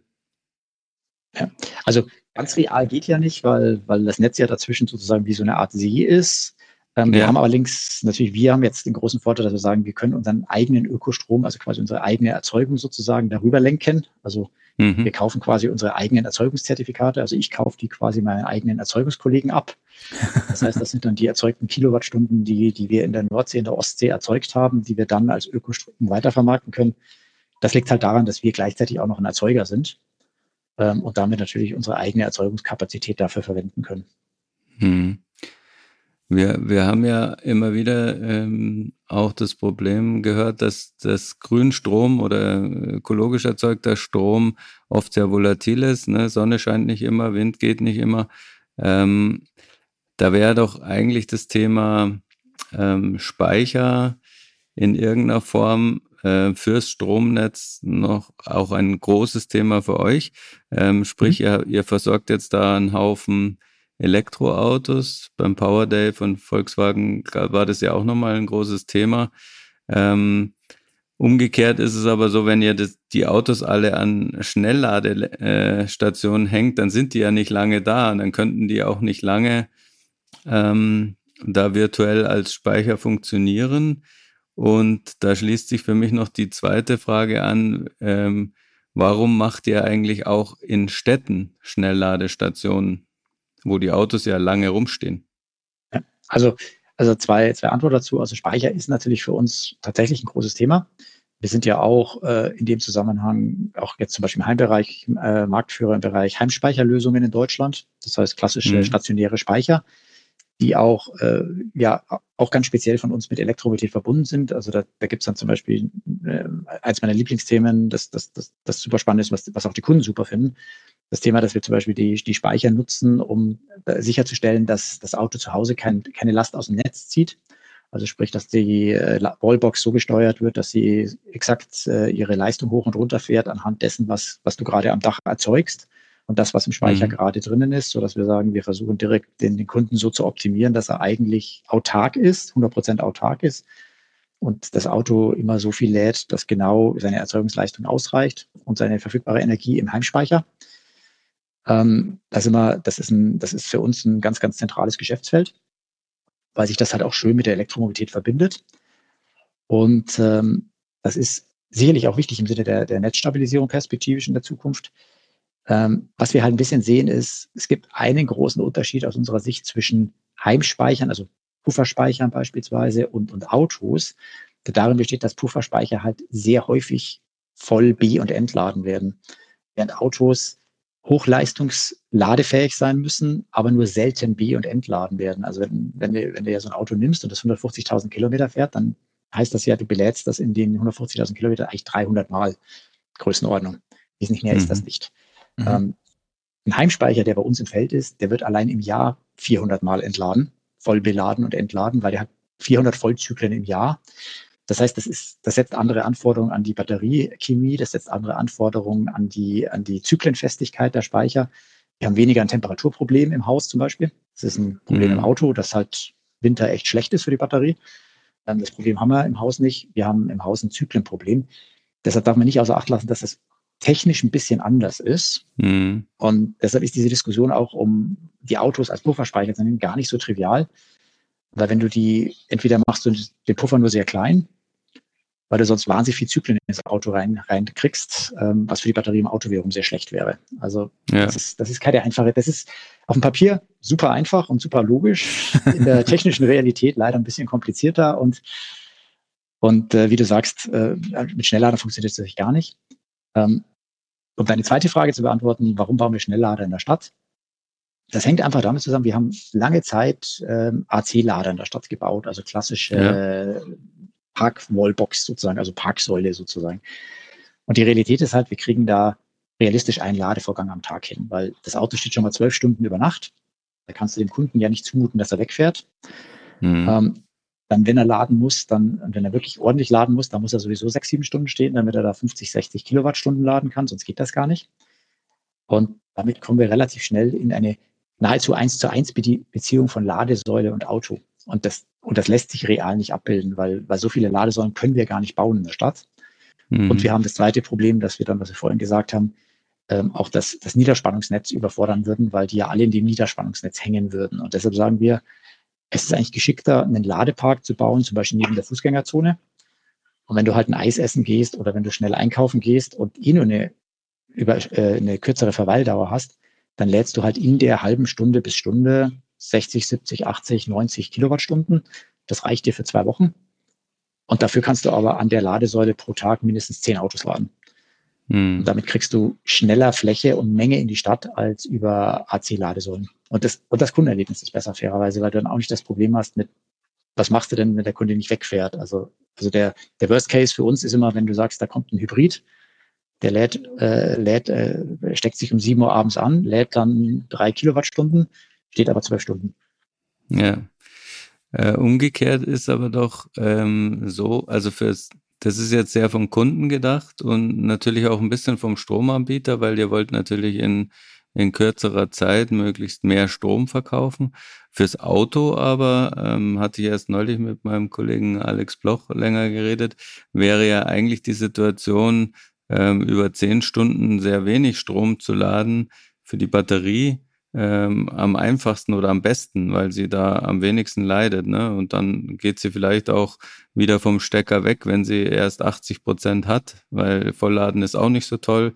Mhm. Ähm, und gleichzeitig äh, könnte man das ja gut verbinden mit den, sage ich mal, Niederspannungsversorgungen, die eh schon da sind, wie so Straßenlaternen, oder? Und darf ich noch kurz einen Einwurf bringen? Ähm, die aktuelle Folge äh, mit Alex Bloch, äh, Bloch erklärt und Gerd Stegmeier im AMS erklärt Podcast. Könnt ihr euch auch überall anhören, wo ihr wollt. Entschuldigung für den Werbeblock. sehr, sehr gut, sehr gerne. Ja, also tatsächlich. Also es ist, ähm, also zum einen dieses Thema Schnellladen, also wie gesagt, also das stresst die Batterie natürlich nur in einem, also das, das ist nicht so dramatisch, weil es eben nicht so viele Ladevorgänge sind. Also weil, mhm. was ich eben sagte, das sind, es sind halt im, im Lebenszyklus von 150.000 Kilometern nur 300 Ladevorgänge. Also das ist nicht so dramatisch. Also da gibt's, da ist die kalendarische Alterung oder auch die Temperaturproblematik eigentlich mhm. fürs Auto ausschlaggebender. Und, und wir dürfen ja auch nicht vergessen, wenn du, wenn du mal eine Vollgasfahrt machst mit einem Elektroauto, dann, dann ziehst du auch mal schnell dauerhaft 300 kW äh, und mehr aus den Batterien wieder raus. Also das heißt, auch die Belastung hast du ja umgekehrt genauso. Verstehe. Ähm, das heißt, du ziehst ja noch mehr Leistung beim Beschleunigen aus dem Auto, aus den Batterien kurzfristig. Also hast, dann werden die auch heiß. Also Batterien sind ja auch sehr hitzeempfindlich, also die Zellchemie. Mhm. Also das ist, das ist jetzt kein, kein wirklich großes Thema, dieses Thema Schnellladen für die, Leben, für die Lebensdauer. Ähm, umgekehrt, klar, äh, grundsätzlich ist für Akkus gut, wenn man sie nicht auf 100 Prozent voll lädt. Das kann man ja im Auto auch schön einstellen in den meisten Fahrzeugen zur mhm. Batterieschonung. Ähm, aber das Thema, das Thema äh, jetzt so langsam laden, ist halt wirklich genau die Problematik, dass du sagst, wenn du an Laternen gehst, die Laternen sind dafür halt nicht ausgelegt. Das ist immer mhm. ganz schön. Äh, es gibt dann immer auch ein paar ganz interessante Beispiele, dass in ganz vielen Städten werden die Laternen auch tagsüber stromlos geschaltet. Also die haben nicht einen Helligkeitssensor, wie man meinen möchte, dass die dann angehen, wenn es dunkel wird, sondern da wird einfach der gesamte Strang auch abgeschaltet zentral. Also da ist kein Strom mehr in den Kabeln, weil das einfach halt schon auch sehr alte Infrastruktur ist. Also dieses Laternending klingt auch relativ äh, einleuchtend, funktioniert aber sehr, sehr schlecht, weil du die Leistung nicht an die Laterne kriegst, weil das ist, da ist mhm. das Kabel und die ganze Infrastruktur nur ausgelegt, um eine Glühbirne letztendlich oder eine LED-Lampe äh, zu beleuchten und nicht um, um da kilowattweise Energie durchzuschieben. Jetzt muss ich aber ein bisschen auch da einhaken. Du sagst, du sprichst immer wieder von diesen 300 Ladezyklen von Elektroauto mit einer Laufleistung von 150.000 Kilometern. Ähm, wenn ich mir jetzt überlege, ich also eine Wallbox für zu Hause, was ja noch so ein Thema ist. Lohnt sich das denn mhm. überhaupt? Macht das überhaupt Sinn? Wo ich gleich noch einhaken würde, vielleicht kannst du es auch dann mit beantworten. Ähm, ich, ich frage mich gerade, ich kaufe mir dann ein Produkt, eine Wallbox, die kostet mich irgendwie knapp 1000 Euro, dann kriege ich von Herrn Scheuer irgendwie 1000 Euro zurück, dann liegt aber noch kein Kabel, dann zahle ich am Ende irgendwie doch 3000 Euro, je nachdem, wo, wie die letztendlich untergebracht ist. Darf sie nicht anschließen, mein Netzbetreiber, äh, ihr macht mir dann im Zweifel noch so ein bisschen, nee, aber nur so anschließen, keine starke, sondern nur eine kleine. Ähm, und dann benutze ich die am Ende 300 Mal. Das ist ja irgendwie äh, absurd. 300 Mal benutzt, nehme ich den Stecker in die Hand. Ja, also wenn du, wenn, ich meine, wenn du eine Wallbox hast, ist ja die Situation ja schon ein bisschen anders. Also wenn du eine Wallbox hast, ist natürlich, also würde ich ja jedem empfehlen, als Wallbox ist natürlich der perfekte Use Case eines Elektroautos. Also der ist super. Also ich meine, dann hast du wirklich. Ihr verkauft äh, Wallboxen, oder? Ja, also bedingt. äh, nee, also wir, wir stellen keine her und wir, wir verkaufen ja nicht, weil es ist ein bisschen kompliziert, weil, weil, weil, weil das geht, wir, wir, lassen das eigentlich primär über das, über den, äh, über das deutsche Elektrogewerbe machen, weil wir sagen, das ist ein, da muss ja ein Elektriker ran. Mhm. Und deshalb sagen wir, das soll eigentlich das deutsche Elektrogewerbe äh, installieren, nicht wir, weil, weil wir können das nicht gewährleisten in ganz Deutschland, sondern das soll die Elektrofachkraft installieren. Wir geben da nur Empfehlungen, was man äh, intelligenterweise machen sollte, damit man auch an die Förderung kommt äh, aber wir verkaufen sie nicht aktiv. Das ist jetzt kein aktives Geschäftsmodell von uns. Ähm, außer die gesteuerte Wallbox bei der Senec, da gehört sie als Teil der PV-Anlage sozusagen. Ähm, aber, aber eine Wallbox ist einfach halt schon die perfekte User-Erfahrung, weil wenn du halt ein Auto hast, ein Elektroauto hast, also ich sag mal so, ich meine, ich nehme jetzt das Beispiel, ich meine, ich bin jetzt seit neun Monaten im Homeoffice daheim. Ich habe ja. ich hab genau einmal schnell geladen, weil ich äh, weil ich nach Österreich gefahren bin und zu schnell gefahren bin und ein bisschen zu schnell gefahren bin, dass ich zu viel Energie verbraucht habe, nicht angekommen bin, wäre sonst. Also habe ich einmal äh, geladen, schnell geladen. Ansonsten hat das Fahrzeug keinerlei andere Infrastruktur gesehen als meine eigene Wallbox. Mhm. Ähm, und das ist natürlich super praktisch, weil ich habe ein immer vollgeladenes Auto daheim. Ich habe, äh, ich kann das Auto immer schön, wunderbar klimatisieren, vorheizen. Ähm, ich stecke das einmal die Woche an der Wallbox ein im Vorbeigehen. Das ist ja kein Aufwand. Ja? Wenn du das parkst, tust halt einen Stecker rein. Und ich habe ein immer geladenes Auto. Und ich glaube, das ist auch der, wenn man elektrisch fährt, dieser Riesenunterschied zum Benziner, dass ich diese, diese Fahrt zur Tankstelle, ich habe sie gar nicht mehr. Also die immer kolportierte Zeit, die ich verbrauche, ich habe in den letzten neun Monaten die gesamten Tankstellenverkehr gespart. Weil der mhm. hat nicht existiert für mich. Also, wo ich sonst mindestens zehnmal zur Tankstelle fahren müssen, bin ich kein einziges Mal gewesen, weil das Auto immer voll ist. Und deshalb ist eine Wallbox natürlich perfekt. Mhm. Aber die Herausforderung, wie du richtig sagst, wird halt sein, wir werden nicht überall in Deutschland Wallboxen installieren können, aus vielerlei Gründen. Mehr Mehrfachgarage, ähm, Duplex-Garage, die sich bewegt oder andere. Gar keine Garage, so wie bei mir. Gar keine Garage, genau. Also das heißt, das ist natürlich der beste Use Case für jeden, der es haben kann. Und auch da kann ich auch nur sagen, auch die Diskussion, die wir da führen, ist sehr deutsch. Weil ich sage immer, ob die Wallbox 3, äh, 3 kW oder 22 kW hat, macht eigentlich fast keinen Unterschied. Weil das Auto steht eh die ganze Nacht. Das ist am Morgen voll. Und das ist ja. so eine typisch deutsche Diskussion, dass wir unbedingt 22 kW wollen. Und, weil das ähm, Maximum schon geht, ist doch klar. Ja, ja, genau. genau. Wir wollen, wir wollen auch genau. einen Porsche fahren, weil der schneller ist. Ja, ja, genau. Aber es macht keinen Unterschied. Also in der, in der Erfahrung macht es keinen Unterschied, weil du steckst das Auto abends an, morgens ist es voll. Und es macht keinen Unterschied, ob es um 10 Uhr abends schon voll ist oder ob es um 4 Uhr morgens oder um 5 Uhr morgens oder um 6 Uhr morgens voll ist. Es ist voll. Und im Zweifel wird es vom Speicher geladen. Ähm, genau. genau. Was mich aber, wo, wo, wo ich gerade bei Speicher, da würde ich noch kurz einhaken. Du sprachst vorhin von, dem, von den Heimspeichern und dass die ja so, so, so ein Ding sind. Ähm, die ENBW, also der Laden, der hinter dir steht, ist ja riesig groß. Wenn ich es richtig weiß, seid ihr auch, ich glaube sogar Haupteigentümer der Transnet BW. Die machen eigentlich so ein Netzgedöns, aber die bauen auch irgendwo gerade so einen so einen riesig, riesig, riesig großen Batteriespeicher. Für wie relevant und wichtig hältst du denn solche Speicherthemen? Weil du sagtest vorhin mit diesen kleinen, das ist schon so eine Sache. Ähm, aber wie wichtig sind denn auch, um den erneuerbaren Ausbau sauber über die Bühne zu bringen, solche, solche großen Speichersysteme? Weil davon gibt, sieht man aktuell noch nicht so richtig mega viele. Also das wird dann, ich meine, das, das wird sich jetzt sicherlich auch noch zeigen, das, das ist ja auch noch in, in Erprobung, wie gut das dann real funktioniert mit Großspeichern, aber wir sehen ja schon auch in anderen Ländern, die äh, jetzt äh, beim Stromnetz zum Beispiel größere Schwankungen haben. Also Australien ist zum Beispiel ein gutes Beispiel, mhm. die, die sehr, sehr hohe Schwankungen haben, auch durch die äh, eigene, eigene PV-Erzeugungsleistung, weil sie genau das Problem haben, Klimaanlagen in der Nacht, aber keine PV-Ertrag. Ähm, sehen wir ja, dass, dass, dass, da, scheinbar, dass da Großspeicher auch einen erheblichen Beitrag zur, zur, zum Ausgleich, zum Spitzenausgleich beitragen können. Und das wird natürlich auch interessant, und da sind wir auch wieder beim Thema Elektromobilität, wenn wir natürlich dann auch in die Second Life-Thematik kommen und sagen, mhm. die, die, die Akkus aus den Batterien, die Batterien aus den Autos kommen zurück, sind vielleicht jetzt nur noch bei 70 Prozent Leistung, wo der Kunde sagt, ist jetzt nicht mehr so toll, aber das reicht halt noch, um sie nochmal fünf bis zehn Jahre als, als Netz, Netzspeicher zu benutzen. Ähm, da haben wir natürlich dann einen, einen, schönen zweiten Use Case für die Batterien und können damit einen Beitrag zur Netzstabilisierung äh, liefern und müssen vielleicht, und das ist ja die, das Ziel dahinter, dass wir sagen, dass wir idealerweise dann vielleicht die eine oder andere Leitung nicht ganz so groß graben müssen, sondern mhm. über, die, äh, über die Spitzenglättung so ein bisschen die Investitionen ins Bauen äh, reduzieren können. Mhm. Und das ist am Ende eine Kombination aus allem. Ähm, dazu kommt noch, dass wir die, die einzelnen Kleinspeicher ja auch verschalten in Deutschland, dass wir die auch schalten können und, äh, und ansprechen können zentral. Also das wird so eine Kombination aus das zukünftige Energiesystem aus zentralen größeren Speicherlösungen, vielen Kleinspeicherlösungen, die dann im sogenannten Schwarm sich äh, befinden.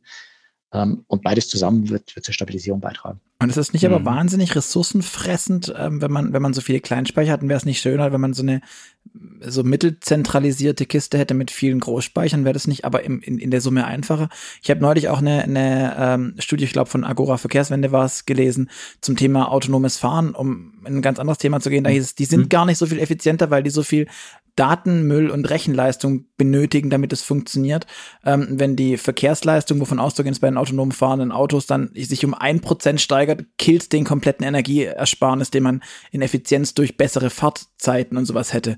Ähm, ist man da dann nicht auch so, wenn wir so viel, wenn wir uns da so, so vertütteln in diesen, in diesem kleinen, kleinen, kleinen und jeder hat seine eigene PV-Anlage auf dem Dach und seine 6 kW Speicher hier und da noch irgendwie einen kleinen Gastank und so ein Kram? Ist es nicht einfach nur idyllisch und so ein bisschen wie ich baue mir auf meinem Balkon ein Hochbeet und damit kann ich mein ganzes Jahr über Salat essen, was halt einfach romantisch ist und nett, wenn man in Corona viel zu Hause ist, aber halt absoluter Quark. Ja, also es ist, glaube ich, also äh, ist es definitiv nicht, äh, weil wenn du, wir, wir können nicht zentral alles, alles zentral erzeugen und auch zentral steuern. Das kriegen, Obwohl das, das bislang immer so war. Genau, aber das liegt ja an der Logik, dass wir sagen, wir hatten wenige große Kraftwerke, die quasi ganz Deutschland versorgt hatten, sozusagen. Das war ja die Logik also des Netzes. So, und jetzt kommen wir natürlich in eine Situation, dass wir sagen, wir brauchen ja für erneuerbare Energien Platz und Flächen. Und jetzt muss man ja zum Beispiel sagen, wir haben halt Platz und Fläche zum Beispiel für PV in Hülle und Fülle auf Hausdächern. Das ist mhm. Platz, der ist in Deutschland in Hülle und Fülle da. Also wenn du mal einen Landeanflug über Berlin oder so machst, dann siehst du mal, wie viel, sieht man ja, wie viele Dächer da PV mhm. haben, so gut wie keine. Ähm, das ist auch nicht Landschaftsverschandel, das ist auch nicht, das ist super umweltfreundlich, weil das, das ist eh ein Dach, also da wächst nichts, da wird auch nichts abgeschattet, da hast du auch keine negativen äh, Effekte. Ähm, und wenn du es damit schaffst, zum Beispiel so ein, äh, so ein das Haus äh, äh Energie zu neutralisieren und sagen, das Haus braucht den gesamten Sommer überhaupt gar keine Energie mehr und im Winter auch nur noch die Hälfte. Und das Elektroauto wird gepuffert. Das heißt, da werden nicht 10 kW aus dem Netz gezogen, sondern nur noch drei, weil der Speicher den Rest wegpuffert, damit die Netzbelastung runtergeht. Dann kann man damit natürlich wahnsinnig viele Investitionen in, in, in Ausbau sparen. Und gleichzeitig ist das eine, ist das eine sehr effiziente Art und Weise, auch äh, Fläche zu nutzen in Deutschland. Weil mhm. wir können ja nicht, wir können ja nicht alle Felder in Deutschland mit Solaranlagen zupflastern. Das, Aber äh, mit Windrädern. Die sind ja auch, die brauchen jetzt auch vergleichsweise wenig Fläche. Die, die brauchen vergleichsweise wenig Fläche, aber wir sehen ja in Deutschland, wie schwierig das ist. Ich meine, sobald wir Windräder bauen wollen, haben wir äh, berechtigterweise natürlich auch äh, aus deren Sicht 27 Bürgerinitiativen, die sagen, bitte hier nicht. Dann haben wir Abstandsregeln, die, die extrem, die, die es extrem schwierig machen, in Deutschland das aufzubauen. Das heißt, wir tun uns wahnsinnig schwer, diese Menge zu bauen, weil wir natürlich aus nachvollziehbaren Gründen sagen, wir wollen die Landschaft nicht verschandeln, wir wollen keine Abschattung, wir wollen keine Geräusche, wir wollen keinen Schattenwurf und all diese Dinge. Und das sind zum Beispiel Haus-PV-Anlagen super, weil das stört überhaupt niemanden. Und das ist in der Menge schon beachtlich, weil wenn du überlegst, ich meine, so eine PV-Anlage hat äh, 10 Kilowatt äh, Peak inzwischen Zeit im Schnitt fast. Also das sind, mhm. also die, die, die, die produzieren im Jahr 10.000 Kilowattstunden pro Haus. Da, Was aber doof ist, weil dann werden sie wieder schlechter gefördert. Ich glaube, die Förderung gibt es ja nur bis neun oder so. Ja, das ja, ist vorbei. Oder die ist, ist vorbei, die ist geöffnet. Die ist geöffnet. Du kannst auch größer bauen in der Zwischenzeit. Das ist dieses Jahr geöffnet worden, was gut ist, dass man halt auch das Dach vollständig äh, verbauen kann. Und damit bist du in der Lage, wenn du das dezentral mal hochrechnest, wenn da im Jahr 100.000 Anlagen gebaut wird, dann ist das ein, dann ist das ein Großkraftwerk, was da einfach pro Jahr auf die Häuserdächer gebaut wird am Ende. Und damit kriegen wir, und dann bist du wieder bei der Kombination. Es muss zentral und dezentral mhm. miteinander kombiniert sein, sonst kriegen wir das nicht hin. Also sonst kriegen wir die Menge nicht hin, sonst haben wir die Flächen nicht, um diesen Ausbau hinzubekommen. Aber da muss ich jetzt nochmal äh, fragen, sind wir schon wieder beim Thema Altruismus. Also für euch ist doch das eigentlich ein Albtraum, wenn jeder seinen eigenen Strom macht ähm, und jetzt nicht nur, weil ihr zentrale Stromerzeugung äh, gewohnt wart, sondern weil es dann tatsächlich nicht mehr der Strom von euch ist, oder? Und dann ist der Ostseewindpark halt irgendwie für umsonst. Weil es den dann ja, irgendwie, also, äh, keine Ahnung, genau. in, in Kreuzberg gibt. Ja, also äh, soweit, ich glaube, das werde ich nicht mehr erleben, ähm, äh, ehrlich gesagt, weil ich meine, wenn wir, wenn wir uns anschauen, es fehlt ja noch eine ganze Menge erneuerbare Energie mhm. in Deutschland. Und wenn wir, wenn wir an eine Wasserstoffwirtschaft denken, dann brauchen wir noch viel mehr Energie. Also das dürfen wir ja auch nicht außer Acht lassen, wenn wir wirklich, ich meine, das eine ist der Strombedarf, wo wir 40 Prozent heute sind. Das andere ist aber, wenn wir wirklich eine Wasserstoff-Kreislaufwirtschaft haben wollen, dann brauchen wir ja so viel mehr erneuerbare Energie äh, äh aufgrund des Wirkungsgrades. Also da mache ich mir überhaupt gar keine Sorgen. Im Gegenteil, ich glaube, wir freuen uns, wir freuen uns wirklich über jedes nachhaltig erzeugte äh, Kilowattstunde Energie, die CO2 spart, weil das ist, äh, das ist kein Wettbewerb für uns, also in dem Sinn, sondern ich glaube, es ist einfach eine Entwicklung des Marktes und die kannst du, mhm. kannst du schlecht finden, aber sie wird passieren und sie ist richtig. Und ich glaube auch aus tiefster innerer Überzeugung, muss ich auch sagen, ich, meine, ich habe vier Kinder, ich will, dass die vier Kinder auch nochmal die Erde so erleben, wie ich sie erlebt habe, mit Schnee und, äh, und vernünftigem Wetter und nicht irgendwelchen Dürrekatastrophen. Also ich glaube, ich habe hab, hab ich auch persönlich ein, natürlich ein Rieseninteresse daran, dass wir möglichst viel erneuerbare Energie in Deutschland erzeugen, egal wo sie herkommt. Ja. Hm. Und ähm, jetzt für euch als Unternehmen gesprochen, ihr, ihr fördert das ja auch offensichtlich, oder? Ihr, also ihr, ihr versorgt eure Kunden auch mit PV-Anlagen und mit Speichern, genau. also mit Heimspeichern. Genau. Ähm, und ist es dann ähm, für euch nicht immer so, so ein bisschen ähm, Balanceakt? Also wie viel Strom äh, lasse ich denn jetzt den Kunden selbst erzeugen? Ähm, wie groß mache ich seinen Speicher? Wie groß mache ich seine Autarkie? Du musst, du musst nur die, die, die Solarzelle teuer genug verkaufen, die du mit ins Bundle packst wahrscheinlich. ja, dann rechnet sich das wieder. Ja, die macht ja EMBW nicht selber, nehme ich an, ne? Nee, nee die PV-Zellen machen nicht selber. Den Speicher entwickeln wir tatsächlich selber und stellen auch selber her. Ah, okay. Also nicht in China ein, irgendwo? Ist das keine BYD-Basis oder? Nee, nee, das ist komplette Eigenentwicklung, made in Germany. Wo wird die produziert? Ähm, also der wird, der, also Unterschied, also die, die Module werden in äh, Frankfurt, in der Nähe von Frankfurt produziert. Mhm. Sind natürlich, die Zellen sind natürlich aus Korea, also es sind okay. Samsung respektive LG-Zellen drin, logischerweise. Mhm. Ähm, aber die gesamten Module werden in, äh, in, in, in, Frankfurt produziert. Die äh, Fertigung produziert, äh, äh, passiert in Greifswald. Mhm. Ähm, das heißt, da wird die gesamte Leistungselektronik und der Speicher dann physisch gebaut. Ähm, und dann wird er, äh, und dann dort wird er auch zusammengebaut in, in Greifswald äh, und dann verschickt. Also das ist mhm. äh, ein deutsches Produkt an der Stelle. Da, da geht, legen wir auch Wert drauf, dass wir sagen, das ist äh, auch unser Commitment, dass wir sagen, wir wollen, wir wollen die bewusst auch aus, aus Nachhaltigkeitsgründen weiter in Deutschland produzieren. Also wir arbeiten gerade an einer neuen Speichergeneration. Da war das für uns auch ein Designkriterium zu sagen, das Ding wird weiter in Deutschland und Europa produziert. Ähm, wir wussten nicht noch, wir haben, wollten, das war vor Corona fairerweise, aber ähm, zeigt sich jetzt, dass es vielleicht tatsächlich auch eine gute Idee war, auch aus Corona-Sicht. Mhm. Ähm, aber das ist für uns, wie du sagst, äh, Gerd, das ist für uns kein Thema, sondern wir sagen, wir freuen uns, wenn der Kunde, also unser Ziel ist, den Kunden 100% autark zu machen. Mhm. Also wir wollen, dass er 100% seine eigene Energie erzeugen kann und 100 Prozent sich, äh, sich äh, autark verhalten kann, weil das ist, das ist das, was der Kunde will und das ist auch das, was Sinn macht. Ja, also ich kann ja nicht versuchen, künstlich einen, äh, ein altes Erzeugungsmodell hochzuhalten, nur weil ich halt in der Vergangenheit damit mein Geld verdient habe. Ja. Mhm. Ähm, und, und da sind wir, da sind wir schon ganz klar und haben keinerlei Interesse, da irgendwas äh, in die andere Richtung zu treiben, sondern sagen, je autarker der Kunde, desto besser. Das heißt aber am Ende habt ihr nur noch Geschäftskunden, weil die ganzen, die ganzen Häuschen, jetzt gehen wir davon aus, die Solarzelle super effizient wird und das alles ganz arg toll ist, dann produzieren die ganzen Leute für sich, vielleicht außer in den, in den dichtesten Innenstädten, ähm, aber alle ihren eigenen Strom auf dem Land komplett. Das heißt, das sind alles keine klassischen ENBW-Kunden mehr, außer die brauchen dann halt irgendwelche Cloud-Stromlösung, für die ich ja. dich nachher bitte auch nochmal noch kurz erklären würde, das zu er erklären, weil Cloud-Strom klingt für mich nach wie vor ähm, total abstrus, dass ich meinen Strom woanders benutzen darf, wo ich ihn erzeuge und das selber und das mal, aber äh, kannst du bestimmt gleich toll erzählen. Ähm, aber dann habt ihr nur noch Businesskunden, oder? Dann habt ihr nur noch die, die Thyssen oder so als, als irgendwie so Stahlgiganten. Die machen bestimmt auch nicht mehr ja, Stahl, weil die irgendwie. Ja, wir entwickeln, wir entwickeln uns natürlich in dem Strommodell, ich meine, äh, dann immer mehr auch zu einem, zu einem Broker.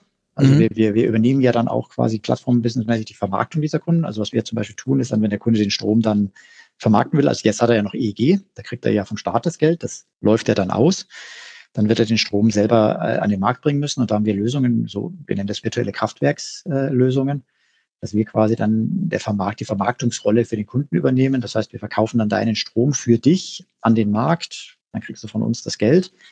Aber wir entwickeln uns da natürlich äh, zu einer digitalen Marktplattform, also weg von einem klassischen Stromunternehmen äh, an der Stelle, äh, im, im, in dem, was wir als Vertrieb gemacht haben, zu einer digitalen Marktplattform, wo wir, wo wir eigentlich nur Broker sind und dann nehmen wir halt eine, eine Handlingsfee. Ähm, das machen wir fairerweise bei B2B-Kunden schon länger. Wir verkaufen an B2B-Kunden keinen Strom mehr, ähm, mhm. also an Geschäftskunden, sondern wir verkaufen nur noch einen Zugang zu einem Handelsplatz und sind dann und stellen quasi eine Vermarktungsplattform zur Verfügung und sagen, mhm. der Kunde kann dann nach seinen Kriterien den Strom da einkaufen über uns.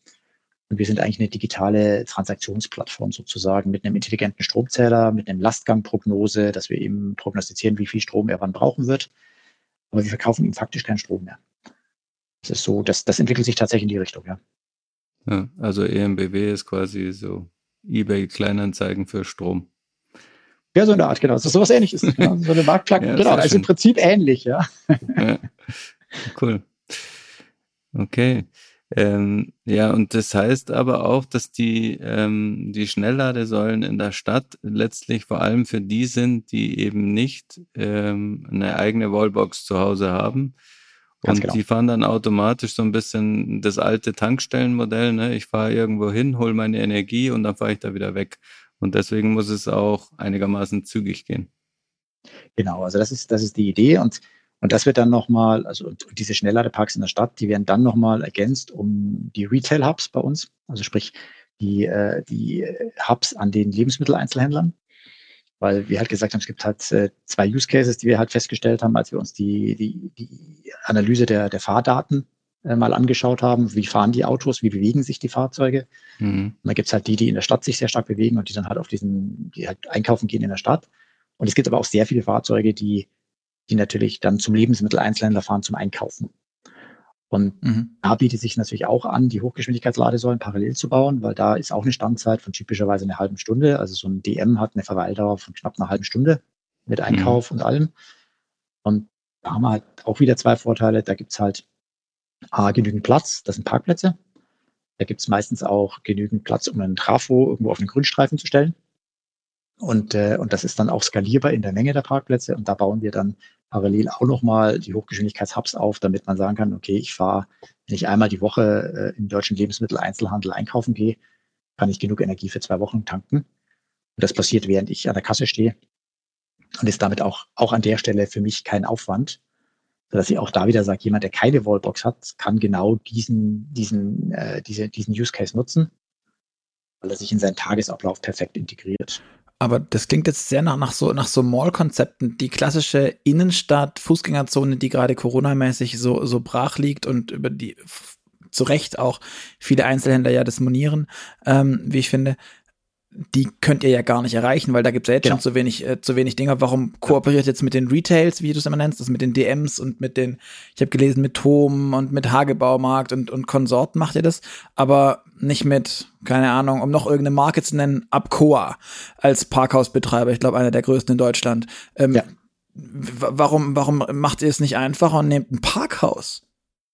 Das ist tatsächlich eine, eine das ist eine, eine eher technische Herausforderung beim Parkhaus dass, es, äh, dass wir die Leistung, die wir für diese Hochgeschwindigkeitshubs bräuchten, die kriegen wir nicht in ein Parkhaus rein. Aber der Aldi hat, ein, hat eine Mittelspannungsanlage dran und das Parkhaus nicht, oder wie? Die, also wir kriegen vom Aldi, wir kriegen zu den Aldis oder zu den DMs eine Mittelspannungsleitung ja. äh, verlegt, weil das ist eine Leitung, das ist eine Stichleitung, die wir dann da weg hin verlegen, die ist dann ein paar hundert Meter. Und wir haben Fläche für Trafos, weil wir brauchen dann auch Trafoflächen. Mhm. Und wir brauchen, und wir brauchen dann äh, die, die, die Skalierbarkeit äh, in der Fläche, dass wir diese, die, äh, die ähm, Parkplätze sozusagen einfach verkabeln können, so um es mal vereinfacht zu besprechen, zu sprechen. Ja. Und wir kriegen allein in so einem Accor-Parkhaus ein Problem, dass wir, dass wir die Säulen gar nicht da reinkriegen, weil die sind ziemlich groß. Also so stellen wir die Säule halt mhm. in, Grün, in den Grünstreifen rein. Wir, wir nehmen keinen Parkplatz weg. Ähm, mhm. Dann gehen die Rüssel sozusagen in die Kopfparkplätze, die da beim DM sind. Damit vernichten wir keinen einzigen Parkplatz. Und können dann sukzessive alle Parkplätze damit ausrüsten. Also das ist so der klassische Retail-Setup, das wir mhm. haben, dass die Kopfparker umgerüstet werden zu, dass du eine Reihe Kopfparker umrüstest zum okay. Ladehub. Und das kriegst du in der, das kriegen wir in der Parkgarage nicht hin, weil die halt super eng ist, super wenig Platz hat. Die Parkplätze sind sehr eng, sehr kurz, sehr gepackt. Induktives und, Laden als Stichwort. Aber das ist halt auch irgendwie nicht so schnell. Ja, das ist halt nicht so schnell und vor allem, das ist halt auch noch Zukunftsmusik, ja. Also das kommt sicherlich irgendwann, ähm, wird dann auch super mit Sicherheit aus dem Kunden, aus Kundensicht. Aber da sind wir noch wirklich weit von entfernt, weil da ja auch noch nichts standardisiert ist, herstellerübergreifend. Mhm. Und von dem her glauben wir, dass jetzt erstmal die nächsten 10, 15 Jahre wird erstmal das Thema Hochgeschwindigkeitsladen in seiner heutigen Form mit CCS-Stecker, also mit dem klassischen Doppelstecker, ähm, davor herrschen.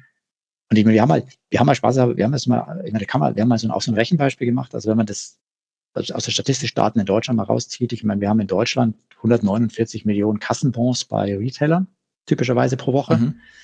Ähm, davon sind 50 Prozent wiederkehrende Einkäufe, also muss man 50 Prozent abziehen. Das sind Menschen, die kommen zweimal die Woche dahin oder mehrmal die Woche. Dann bleibst du bei 70, bist du circa bei 70 Millionen. Dann haben die eine typischerweise eine Autoquote von knapp 50 Prozent, also knapp 50 Prozent mhm. der, der Einkäufe erfolgen im Auto. Dann kann man noch die Zweitwagenquote abziehen mit 25 Prozent in Deutschland.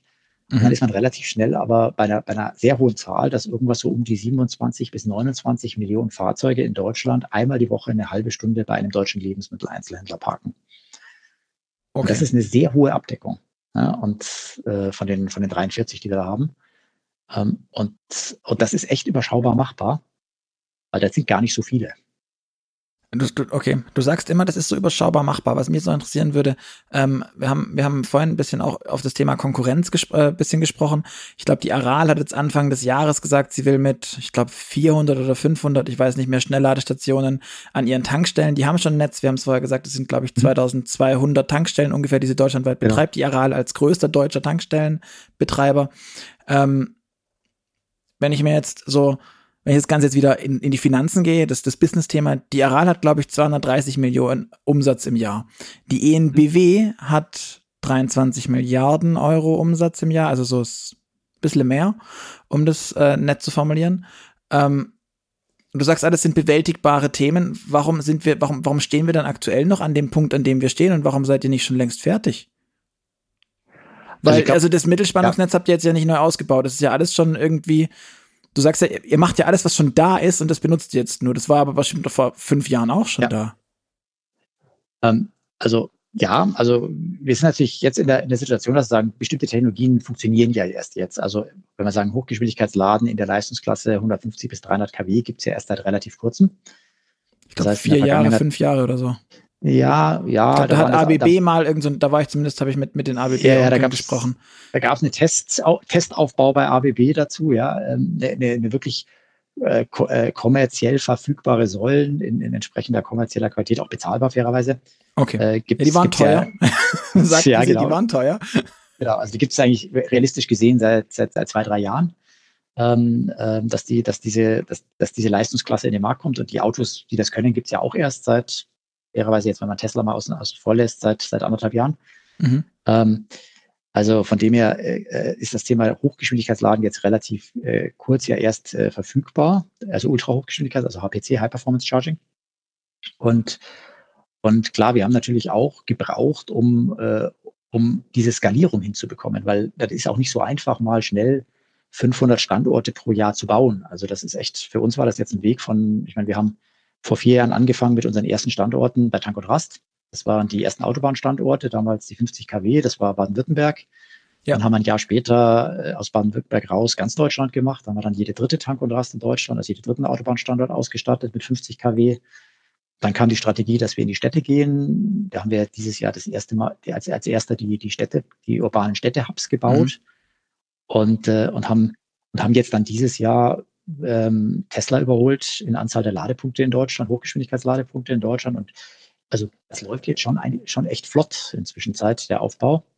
Ähm, wenn, man, wenn man sieht, dass wir real ja vor vier Jahren erst angefangen haben mhm. mit dem Hochgeschwindigkeitsladen. Also das, das, das läuft jetzt schon flott und da beginnt jetzt echt eine Maschine zu laufen. Und äh, von dem her, glaube ich, mache ich mir da jetzt auch nicht so viel Sorgen, dass das, dass das nicht klappen wird für Deutschland, weil wir sind da gut unterwegs, mhm. also auch im europäischen Vergleich. Und das wird, wir haben, statt heute haben wir ein echt luxuriöses Hochgeschwindigkeitsladenetz. Also ich weiß nicht, wenn du, wenn du mal auf deutschen Autobahnen fährst, also Wartezeiten gibt's da nicht. Äh, an, äh, wir haben an jeder Tank und Rast Hochgeschwindigkeitsladeinfrastruktur in Deutschland. Mhm. Vielleicht manchmal an Stellen, wo du jetzt nicht so gerne lädst, weil da ein LKW daneben steht. Äh, also da müssen wir noch die, ja. das ist meine Optimierung. Ich glaube, die, Lade, die Ladeplatzhygiene ist zum Teil halt ähm, genau, nicht so brillant. Ja. Genau, das ist auch ein Learning, dass wir anfangs so ein bisschen die Plätze an der Seite zugewiesen bekommen haben. Inzwischen dürfen wir auch vor die, vor die äh, Raststätten mhm. äh, ins Licht sozusagen, nachdem das Thema sich jetzt etabliert hat. Aber da, also da, da ist schon echt Power dahinter. Und ich sage immer, wir bauen jeden Tag einen neuen Standort mit, mit drei bis vier Ladepunkten. Und das ist auch gar nicht, gar nicht so einfach, weil das, das, das, das sind, äh, wir haben momentan so circa 200 Baustellen parallel, die wir ko koordinieren. Mhm. Also ein Standort hat eine Realisierungszeit von neun bis zwölf Monaten. Was kostet denn so ein ähm, Standort ähm, ungefähr? Also wenn du so ein, so ein Standort nimmst mit acht Hochgeschwindigkeitsladepunkten, äh, mit so zwei Megawatt Anschlussleistung, dann bist du so bei einer knappen Million. Okay. Wir, ja, ich glaube, wir haben mal gehört, so eine Wasserstofftankstelle soll auch eine Million kosten. Aber das ist dann ja, ein, ein genau. Zapfhahn. Ja. Habe ich, auch mal, hab ich auch mal betrieben, hatten wir auch ein Testobjekt am, am Flughafen in Stuttgart. Mhm. War die ganze Zeit kaputt. ja, ich weiß. Wir haben ganz oft versucht, einen Testwagen da zu tanken und es war immer anstrengend. Ja, ja. Aber gut. Die Wasserstoff, die Brennstoffzellen sind kaputt gegangen, weil Verunreinigungen im Wasserstoff waren durch die Kompressoren und so. Also das ist noch ein bisschen Early, Early Days, aber kann interessant werden.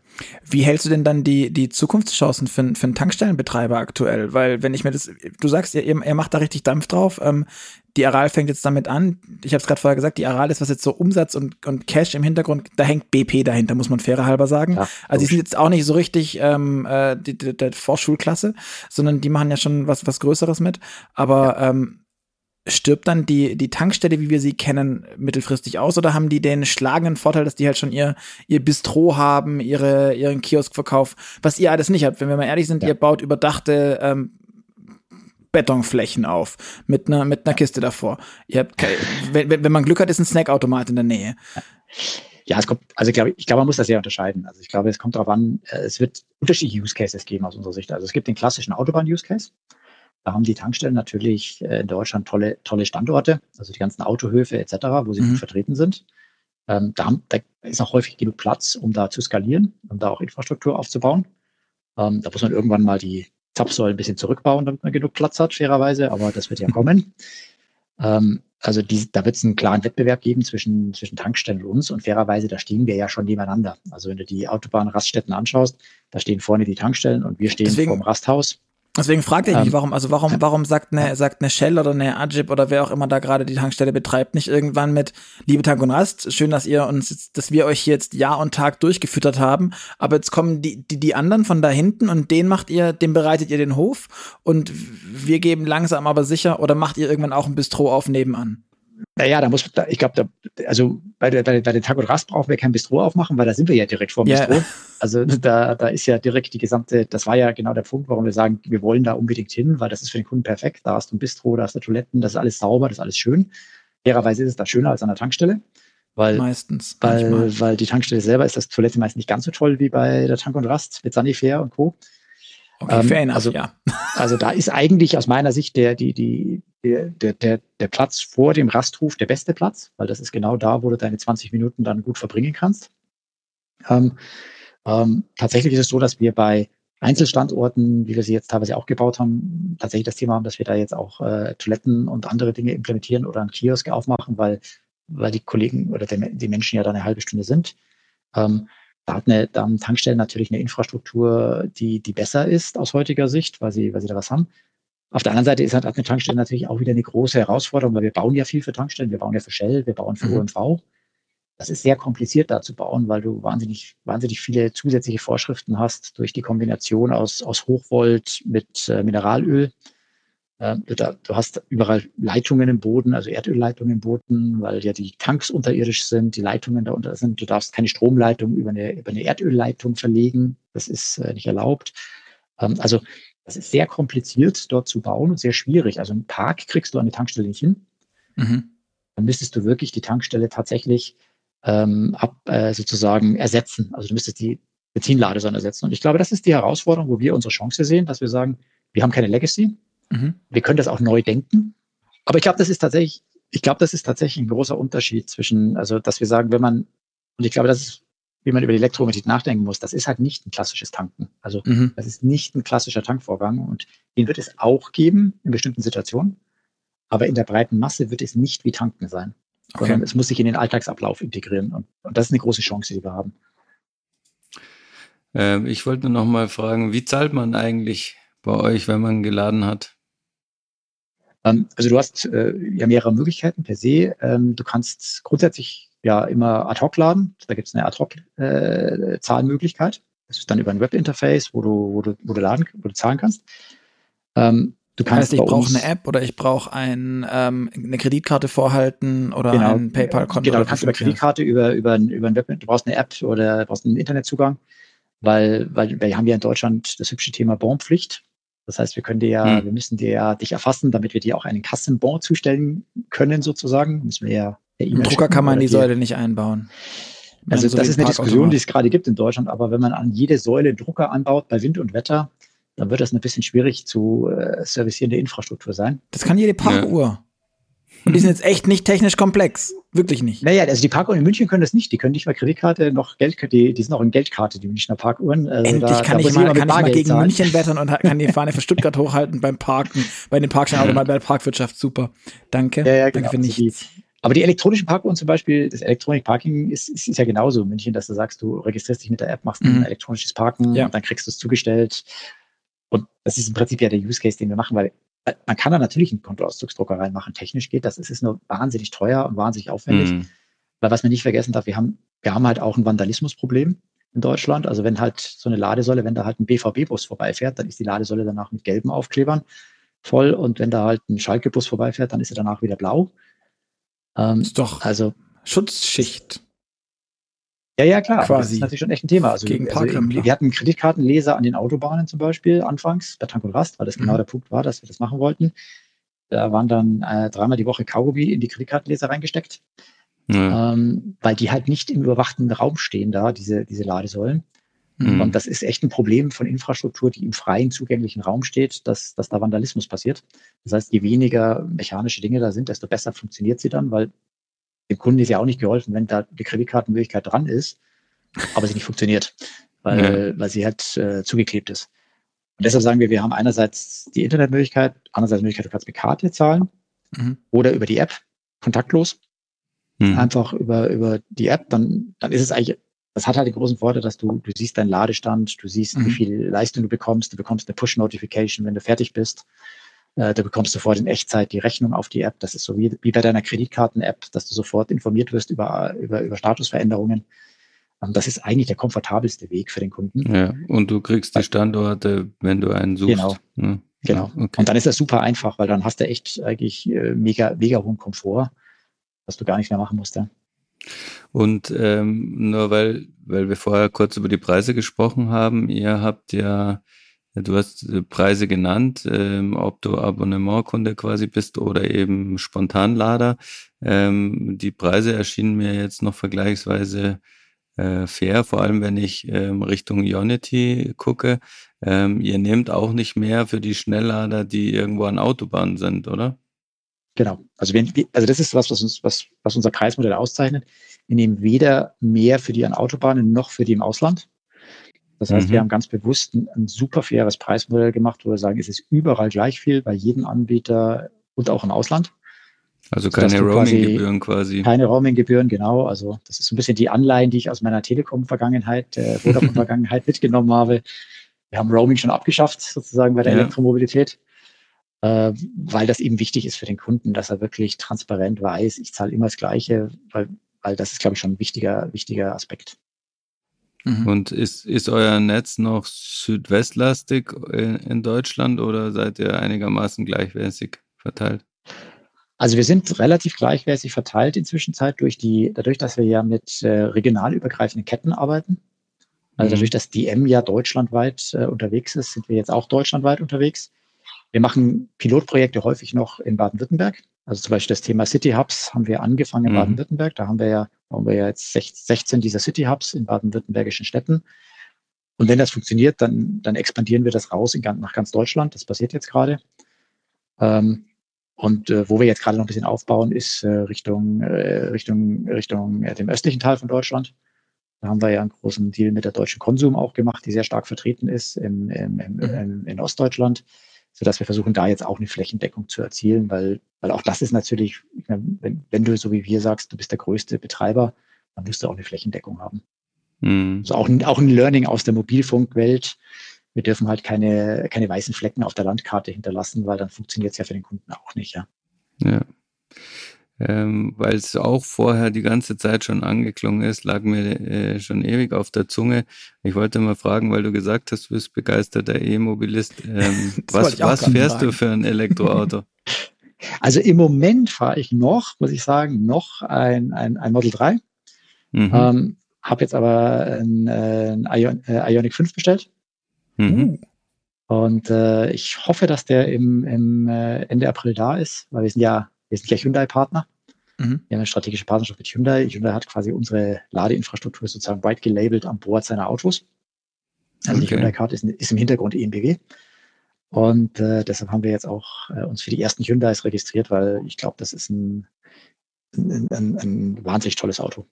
Was, mhm. was äh, jetzt auch technisch glaub, super anspruchsvoll ist, zu einem sehr attraktiven Preis, finde ich. Und für euch wichtig mit 800 Volt Technik, das heißt, es kann Ganz auch genau. richtig schnell laden. Ganz genau, das ist für ja. uns natürlich und für mich, ich, ich, teste immer gerne meine eigene Infrastruktur. Ich fahre immer gerne jede Ladesäule an, die auf den Weg liegt, um zu schauen, ob es klappt.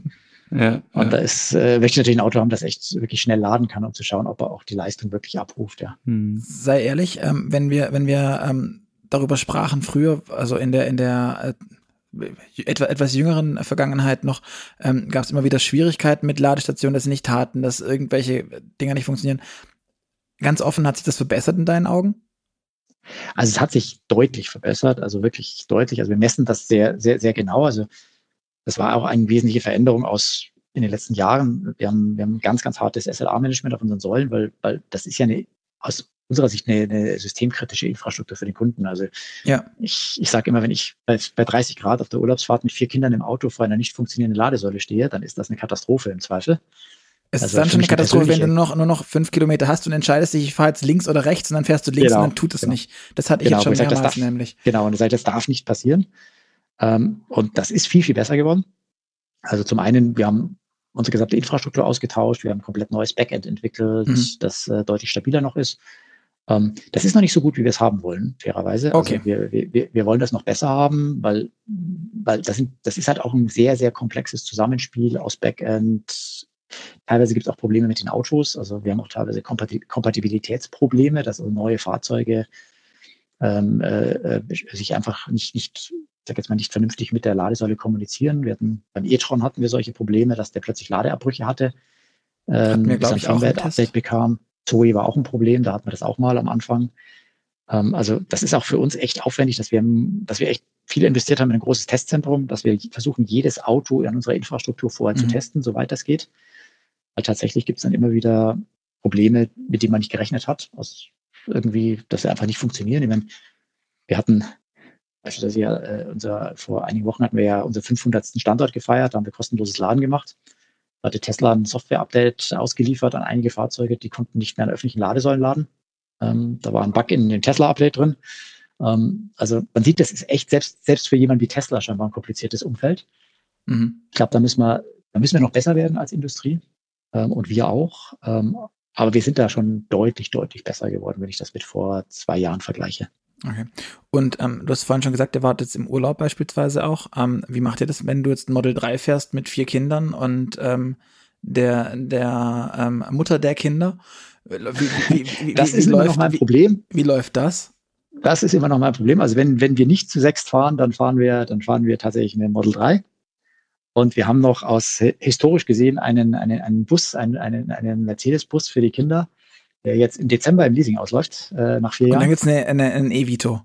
Und nee, also ich wollte, ich, ich, ich schwanke noch zwischen, also entweder äh, dem, dem Y Siebensitzer, mhm. also den Y mit Siebensitzern. Ich hoffe, dass, dass die Fabrik in Grünheide rechtzeitig äh, fertig wird. Ich schaue da mal mit einem Auge nach Berlin, dass das klappt. Äh, oder was ich auch wirklich ein fantastisches Fahrzeug finde für Familien, äh, ist halt der ID-Bus. Mhm. Ähm, das wäre natürlich äh, für uns perfekt, weil mit vier Kindern, wir haben auch noch einen großen, wir haben auch noch einen Hund, der muss auch noch irgendwie rein. Okay. Ähm, also wird's im Y ein bisschen eng.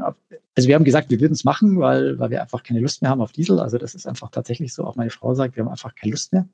Also das, wir sagen, es muss, muss jetzt alles voll elektrisch werden. Ähm, also ich bin mal gespannt. Also ich hoffe, dass der, dass der, dass der Tesla das hinkriegt. Okay.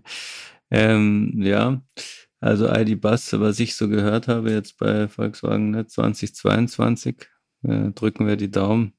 Mal schauen, wer da das Rennen zuerst macht, äh, VW oder Tesla in dem Fall, mit einem Siebensitzer elektrisch. Ähm, der Luca hat vorher noch einmal die Frage mit dem äh, Strom aus der Cloud äh, aufgemacht. Hatten wir die schon beantwortet? Nee, also ich glaube, äh, genau, also du hattest ja gefragt, wie das geht.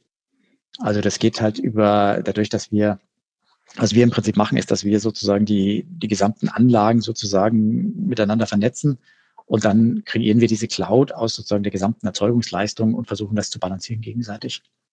Also dass wir sagen, natürlich ist das dann faktisch jetzt die Jure nicht dein Strom, der aus der Ladesäule aus mhm. der Autobahntankstelle kommt, sozusagen, weil es sind halt andere Elektronen sozusagen.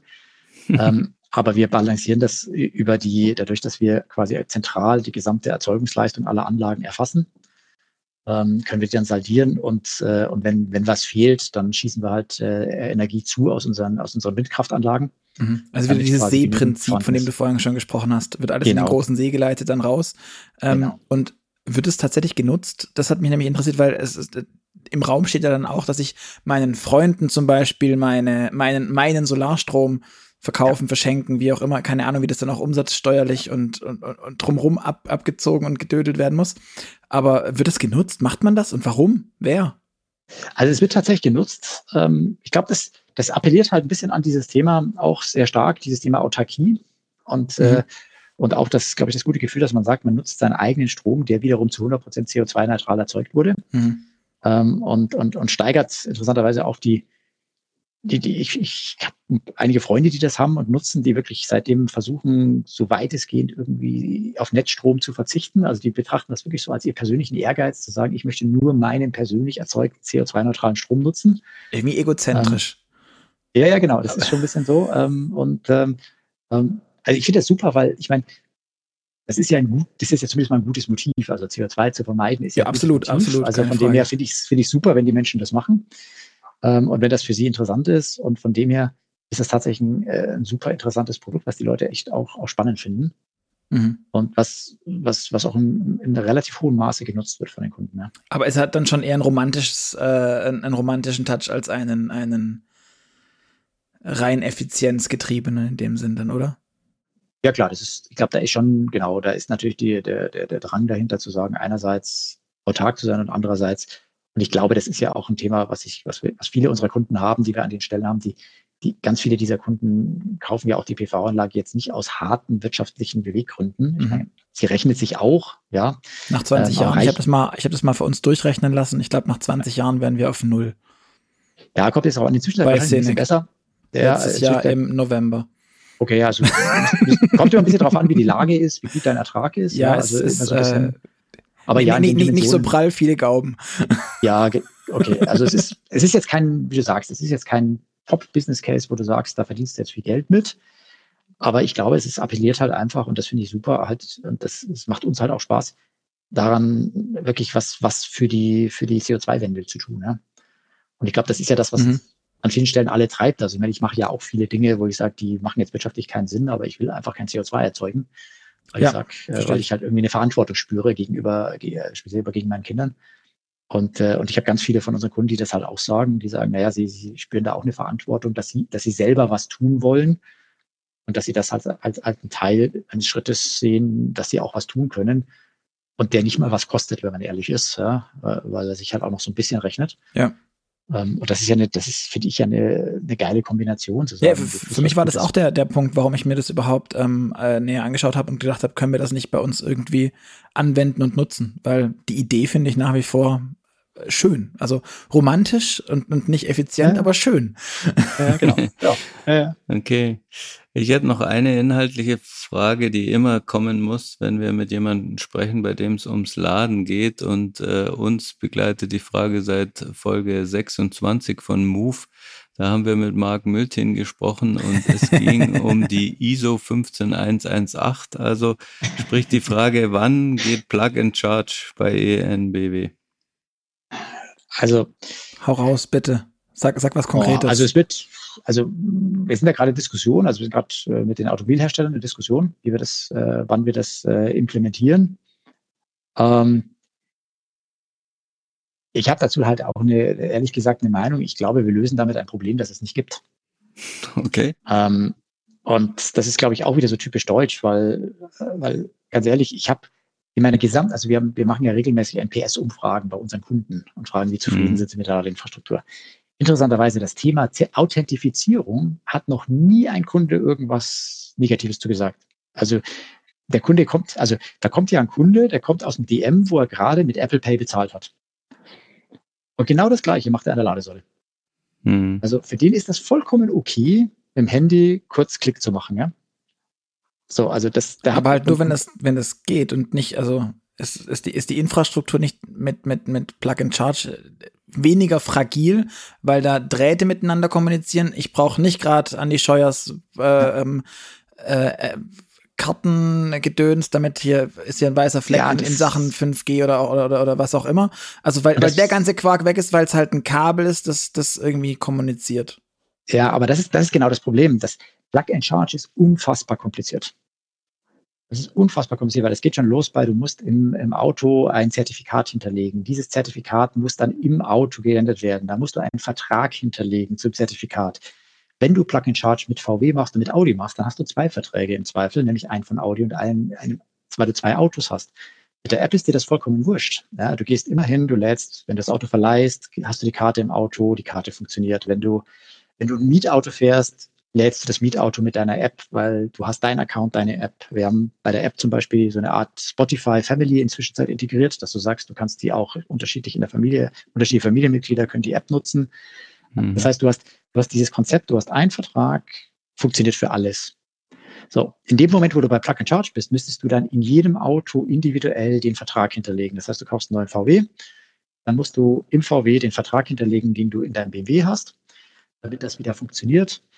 Zweitens muss jeder Anbieter es unterstützen. Es wird eine Vielzahl von Anbietern geben, die das in den nächsten zehn Jahren nicht unterstützen werden, weil es Echt? einfach Kleinanbieter sind. Ja klar. Also es gibt ja Altinfrastruktur, die das gar nicht kann. Also es gibt hm. ja Ladesäulen, die das gar nicht können, technisch. Dann müsstest du die Ladesäule austauschen. Ähm, das heißt, spätestens wenn du nach Kroatien fährst, würde ich mal unterstellen, dauert es mindestens noch 15 Jahre, bis Plug, bis Plug and Charge vollständig implementiert ist, weil das ist eine echt komplexe IT-Infrastruktur dahinter. Die wird international auch nicht durchgehend sauber Internet äh, gebaut werden. Aber es ist eine ISO. Also, da steht doch ja, international schon drin. Ja, ja, ja, aber wie viele ISO-Vorschriften, also gibt es denn in Kroatien, ja, ja, die eingehalten leider werden? recht haben. Äh, oder in Italien. Und, äh, und ich glaube, das, das ist so ein bisschen so wie, wie, die, wie der, ich, ich vergleiche das ehrlich gesagt immer sehr gerne mit dem, mit dem äh, PKI-Zertifikat auf unserem Personalausweis. Mhm. Das war genau die gleiche Diskussion, wo wir sagen, wir können uns überall zertifizieren und das wird super. Und bis heute gibt es nicht eine einzige Anwendung, die funktioniert für den deutschen Personalausweis zur Zertifizierung weil es unfassbar kompliziert ist.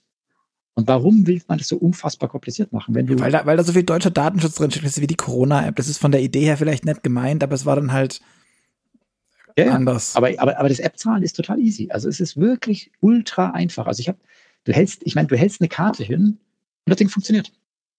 Ja. Oder du gehst mit der App einen Klick und es funktioniert. Und, und es funktioniert in ganz Europa. Und an jeder Ladesäule von jedem Anbieter, weil es einfach standardmäßig funktioniert. Es gibt funktionierende ROM-Beziehungen. Und du musst dir keine Gedanken machen und du musst auch nichts tun, wenn du ein neues Auto kriegst. Wenn du das Auto wechselst, du musst nichts tun. Es funktioniert alles. Das ja, mein, mein, mein, mein, Wunsch bröckelt, ich sehe es schon, verdammt. Also, ja. und ich glaube, das ist tatsächlich, also wir denken, also ich glaube tatsächlich, das ist nicht vom Kunden gedacht. Wie häufig Dinge, die wir tun, die sehr technisch sind, das ist nicht vom Kunden zu Ende gedacht. Deswegen mag ich glaube, wir sollten uns überlegen. Ich glaube, was wichtiger ist, ist, dass der Kunde ein Dach hat zum Beispiel. Ja, das ist wichtiger. Ja. Ganz, ganz konkret. Das ist dann vielleicht auch so der Unterschied äh, zum, zum Tanken. Also beim Tanken konnte man ja auch nicht einfach mit Durchgehen durch die Tankstelle schon bezahlt haben. Ähm, das heißt, der Kunde ist irgendwie gewöhnt, dass er, wenn er irgendwas bezieht, dass er dafür zahlen muss. Welches Zahlungsmittel ist ja in den letzten Jahren ohnehin ein bisschen offener geworden. Womöglich ja. ähm, ist es tatsächlich ja, ein wenig überbewertet äh, von Leuten, die genau. Freude an technischen Lösungen haben. Ja, und ja, wenn man, ich, ich wenn man den ganzen Journey sich anschaut, ich meine, du hast ja, du hast ja die App offen, weil ich meine, entweder hast du die App über CarPlay oder du hast die mhm. App, weil du sie offen hast, weil du sagst, du, du, suchst ja die Säule, du fährst hin, zukünftig wirst du sie vielleicht auch noch reservieren, die Säule, ja.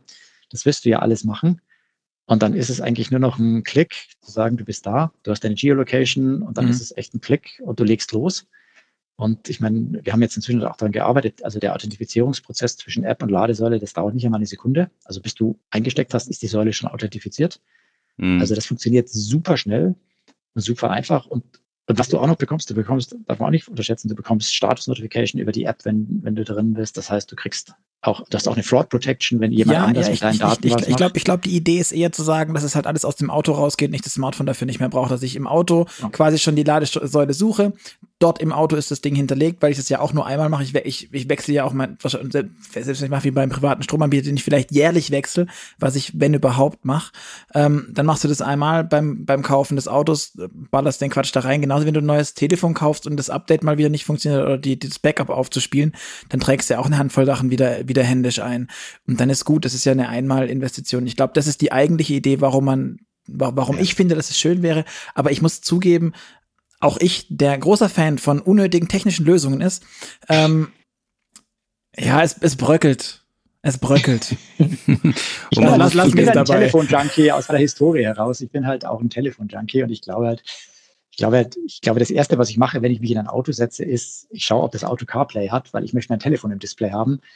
Und ich möchte auf gar keinen Fall ein Menü eines deutschen Herstellers da haben, in dem ich mich auf der siebten Menüebene verirre, sondern ich meine, ich will meinen Spotify-Account da drin haben auf meinem Telefon, ich möchte meinen Google Maps da drin haben, ich möchte einfach mhm. meine, meine Daten, mit denen ich tagtäglich interagiere, Stunden, den ganzen Tag, die möchte ich auch da haben, in genau derselben Art und Weise. Und mhm. deshalb glaube ich, es wird, ich glaube nicht, dass, also zumindest unsere Analysen und unsere Umfragen bei den Kunden war das nie ein Thema. Also da gibt es andere Themen, wie du sagst, die wollen besseres Licht haben, sie wollen ein Dach haben, sie wollen, äh, sie wollen eine Toilette haben oder solche Dinge. Die, die gibt es tatsächlich, wie du gesagt hast. Die, die, die, das sind Wünsche, die tatsächlich da sind, die auch, glaube ich, denen wir auch, denen wir auch nachkommen. Ähm, das Thema taucht nicht auf. Okay. Sehr gut, sehr gut oder schlecht für dich, Luca, aber andererseits muss man ja sagen, wir sind selten mit Auto und ohne Handy unterwegs, oder? Ja, ja, ja, schon. Nur es ist irgendwie. ja, ich, ich, ich, ich höre auf jetzt. Lass uns in fünf Jahren nochmal drüber sprechen. genau. Aufhören ist auch ein gutes Stichwort. Ähm, ich glaube, wir sind schon ähm, gut über der Zeit. Ähm, vielleicht sollten wir auch diesen Podcast abschließen, wie wir jeden Podcast abschließen. Äh, Sehr gerne. Luca, und, und du darfst diesmal wieder die persönlichen A, B-Fragen stellen. Timo, Wunderbar. ein kleines Spiel für den, äh, äh, für den Schluss. Ähm, mhm. Wir stellen dir Fragen, du hast zwei Antwortalternativen und wählst möglichst spontan eine aus und äh, sagst sie dem Luca. Luca, leg ich los. ich habe das Gefühl, ich weiß jetzt schon ganz viele Antworten. Ähm, Streamingdienst oder CD und Schallplatte, was bist du für ein Typ? Streamingdienst. War mir absehbar. Ferrari oder Tesla? Tesla. Apple oder Google? Apple. Loft in der Stadt oder altes Bauernhaus auf dem Land? Das ist das erste, wo ich jetzt sage, wüsste ich jetzt nicht. Ähm, eher altes Bauernhaus, aber am liebsten eine Hütte in den Bergen. Im Auto, was für ein Typ bist du? Sitzt du vorne oder lieber hinten? Ähm, inzwischen Zeit vorne, weil mir hinten langsam schlecht wird. Das ist, glaube ich, eine Alterserscheinung. Ich dachte immer, Kindern wird es nur schlecht. Und dann Fahrer oder Beifahrer lieber? Ähm, äh, gerne, gerne Beifahrer, wenn meine Frau fährt. Aber ich fahre auch gerne. Sagen andere Menschen, dass du gut fährst? Sagt deine Frau, ja. dass du gut fährst? Sagen deine Kinder, nee, meine dass Frau, du gut nee, fährst? Nee, meine Frau, meine Frau findet, dass ich unmöglich fahre. sehr, sehr, sehr offen und ehrlich. Ich, ich, ich weiß es nicht. Ähm. In welche Richtung unmöglich? Zu schnell oder zu langsam? Ja, dass ich äh, zu unaufmerksam wäre oder zu viele andere Dinge tun würde während der Fahrt. Äh, aber, aber, aber und, er spricht im äh, Konjunktiv, ich wäre zu unaufmerksam. Äh, ja, natürlich. Ich habe natürlich klingt anders. Einsicht ja, ja, klingt natürlich. anders. Ja, ja. Aber sie hat, sie hat, glaube ich, also tatsächlich, glaube ich, hatte sie, hat sie tatsächlich recht. Also ich, äh, seit, seit, ich elektrisch war, fahre ich auch langsam und, und chill so ein bisschen. Also das hat mein Fahrstil verändert. Mhm. Okay. Ähm, in Sachen Datenschutz und AGBs, bist du mehr so der Aluhut-Typ oder, also liest du das alles durch oder accept all, so der klassische Apple-Nutzer, wenn man das mal so freischnauze sagen darf? Nee, ich bin schon eher der accept all. Ähm, Hobbys, mehr so ruhig Fliegen, Fischen oder dann doch schneller und Motorradfahren? Eigentlich äh, ursprünglich Motorradfahren aufgehört wegen Familie. Mhm. Ähm, und jetzt äh, Skifahren, also schon schnellere Geschwindigkeitssportarten eigentlich. Dann Star Wars oder Star Trek? Ja, Star Trek natürlich. Okay. Ähm, Jean, Jean, aber nur am besten Next Generation mit Jean-Luc. okay, okay. Ähm, Kaffee oder Tee? Ähm, Kaffee. Steak oder Falafel? Steak. Und eher Nachteule oder eher Lerche? Eher Nachteule. Okay, also doch nicht, äh, guck, wie, wie, wie erwartet, kein klassischer Automobillist, der irgendwie morgens um vier anfängt, arbeiten zu müssen. Ich verstehe es gar keinen Fall. Nein, nein. Also vor neun Uhr gibt es keine Meetings. sonst äh, sonst habe ich echt, sonst habe ich echt schlechte Laune den ganzen Tag. schön, also also nicht schön, aber gut. Äh, Timo, vielen, vielen, vielen Dank ähm, für die Zeit. Wir haben, wie gesagt, Gerd hat schon gesagt, ein bisschen überzogen. Ähm, auch, da, äh, auch euch, an euch da draußen, vielen Dank fürs Zuhören, wenn ihr bis hierhin durchgehalten habt.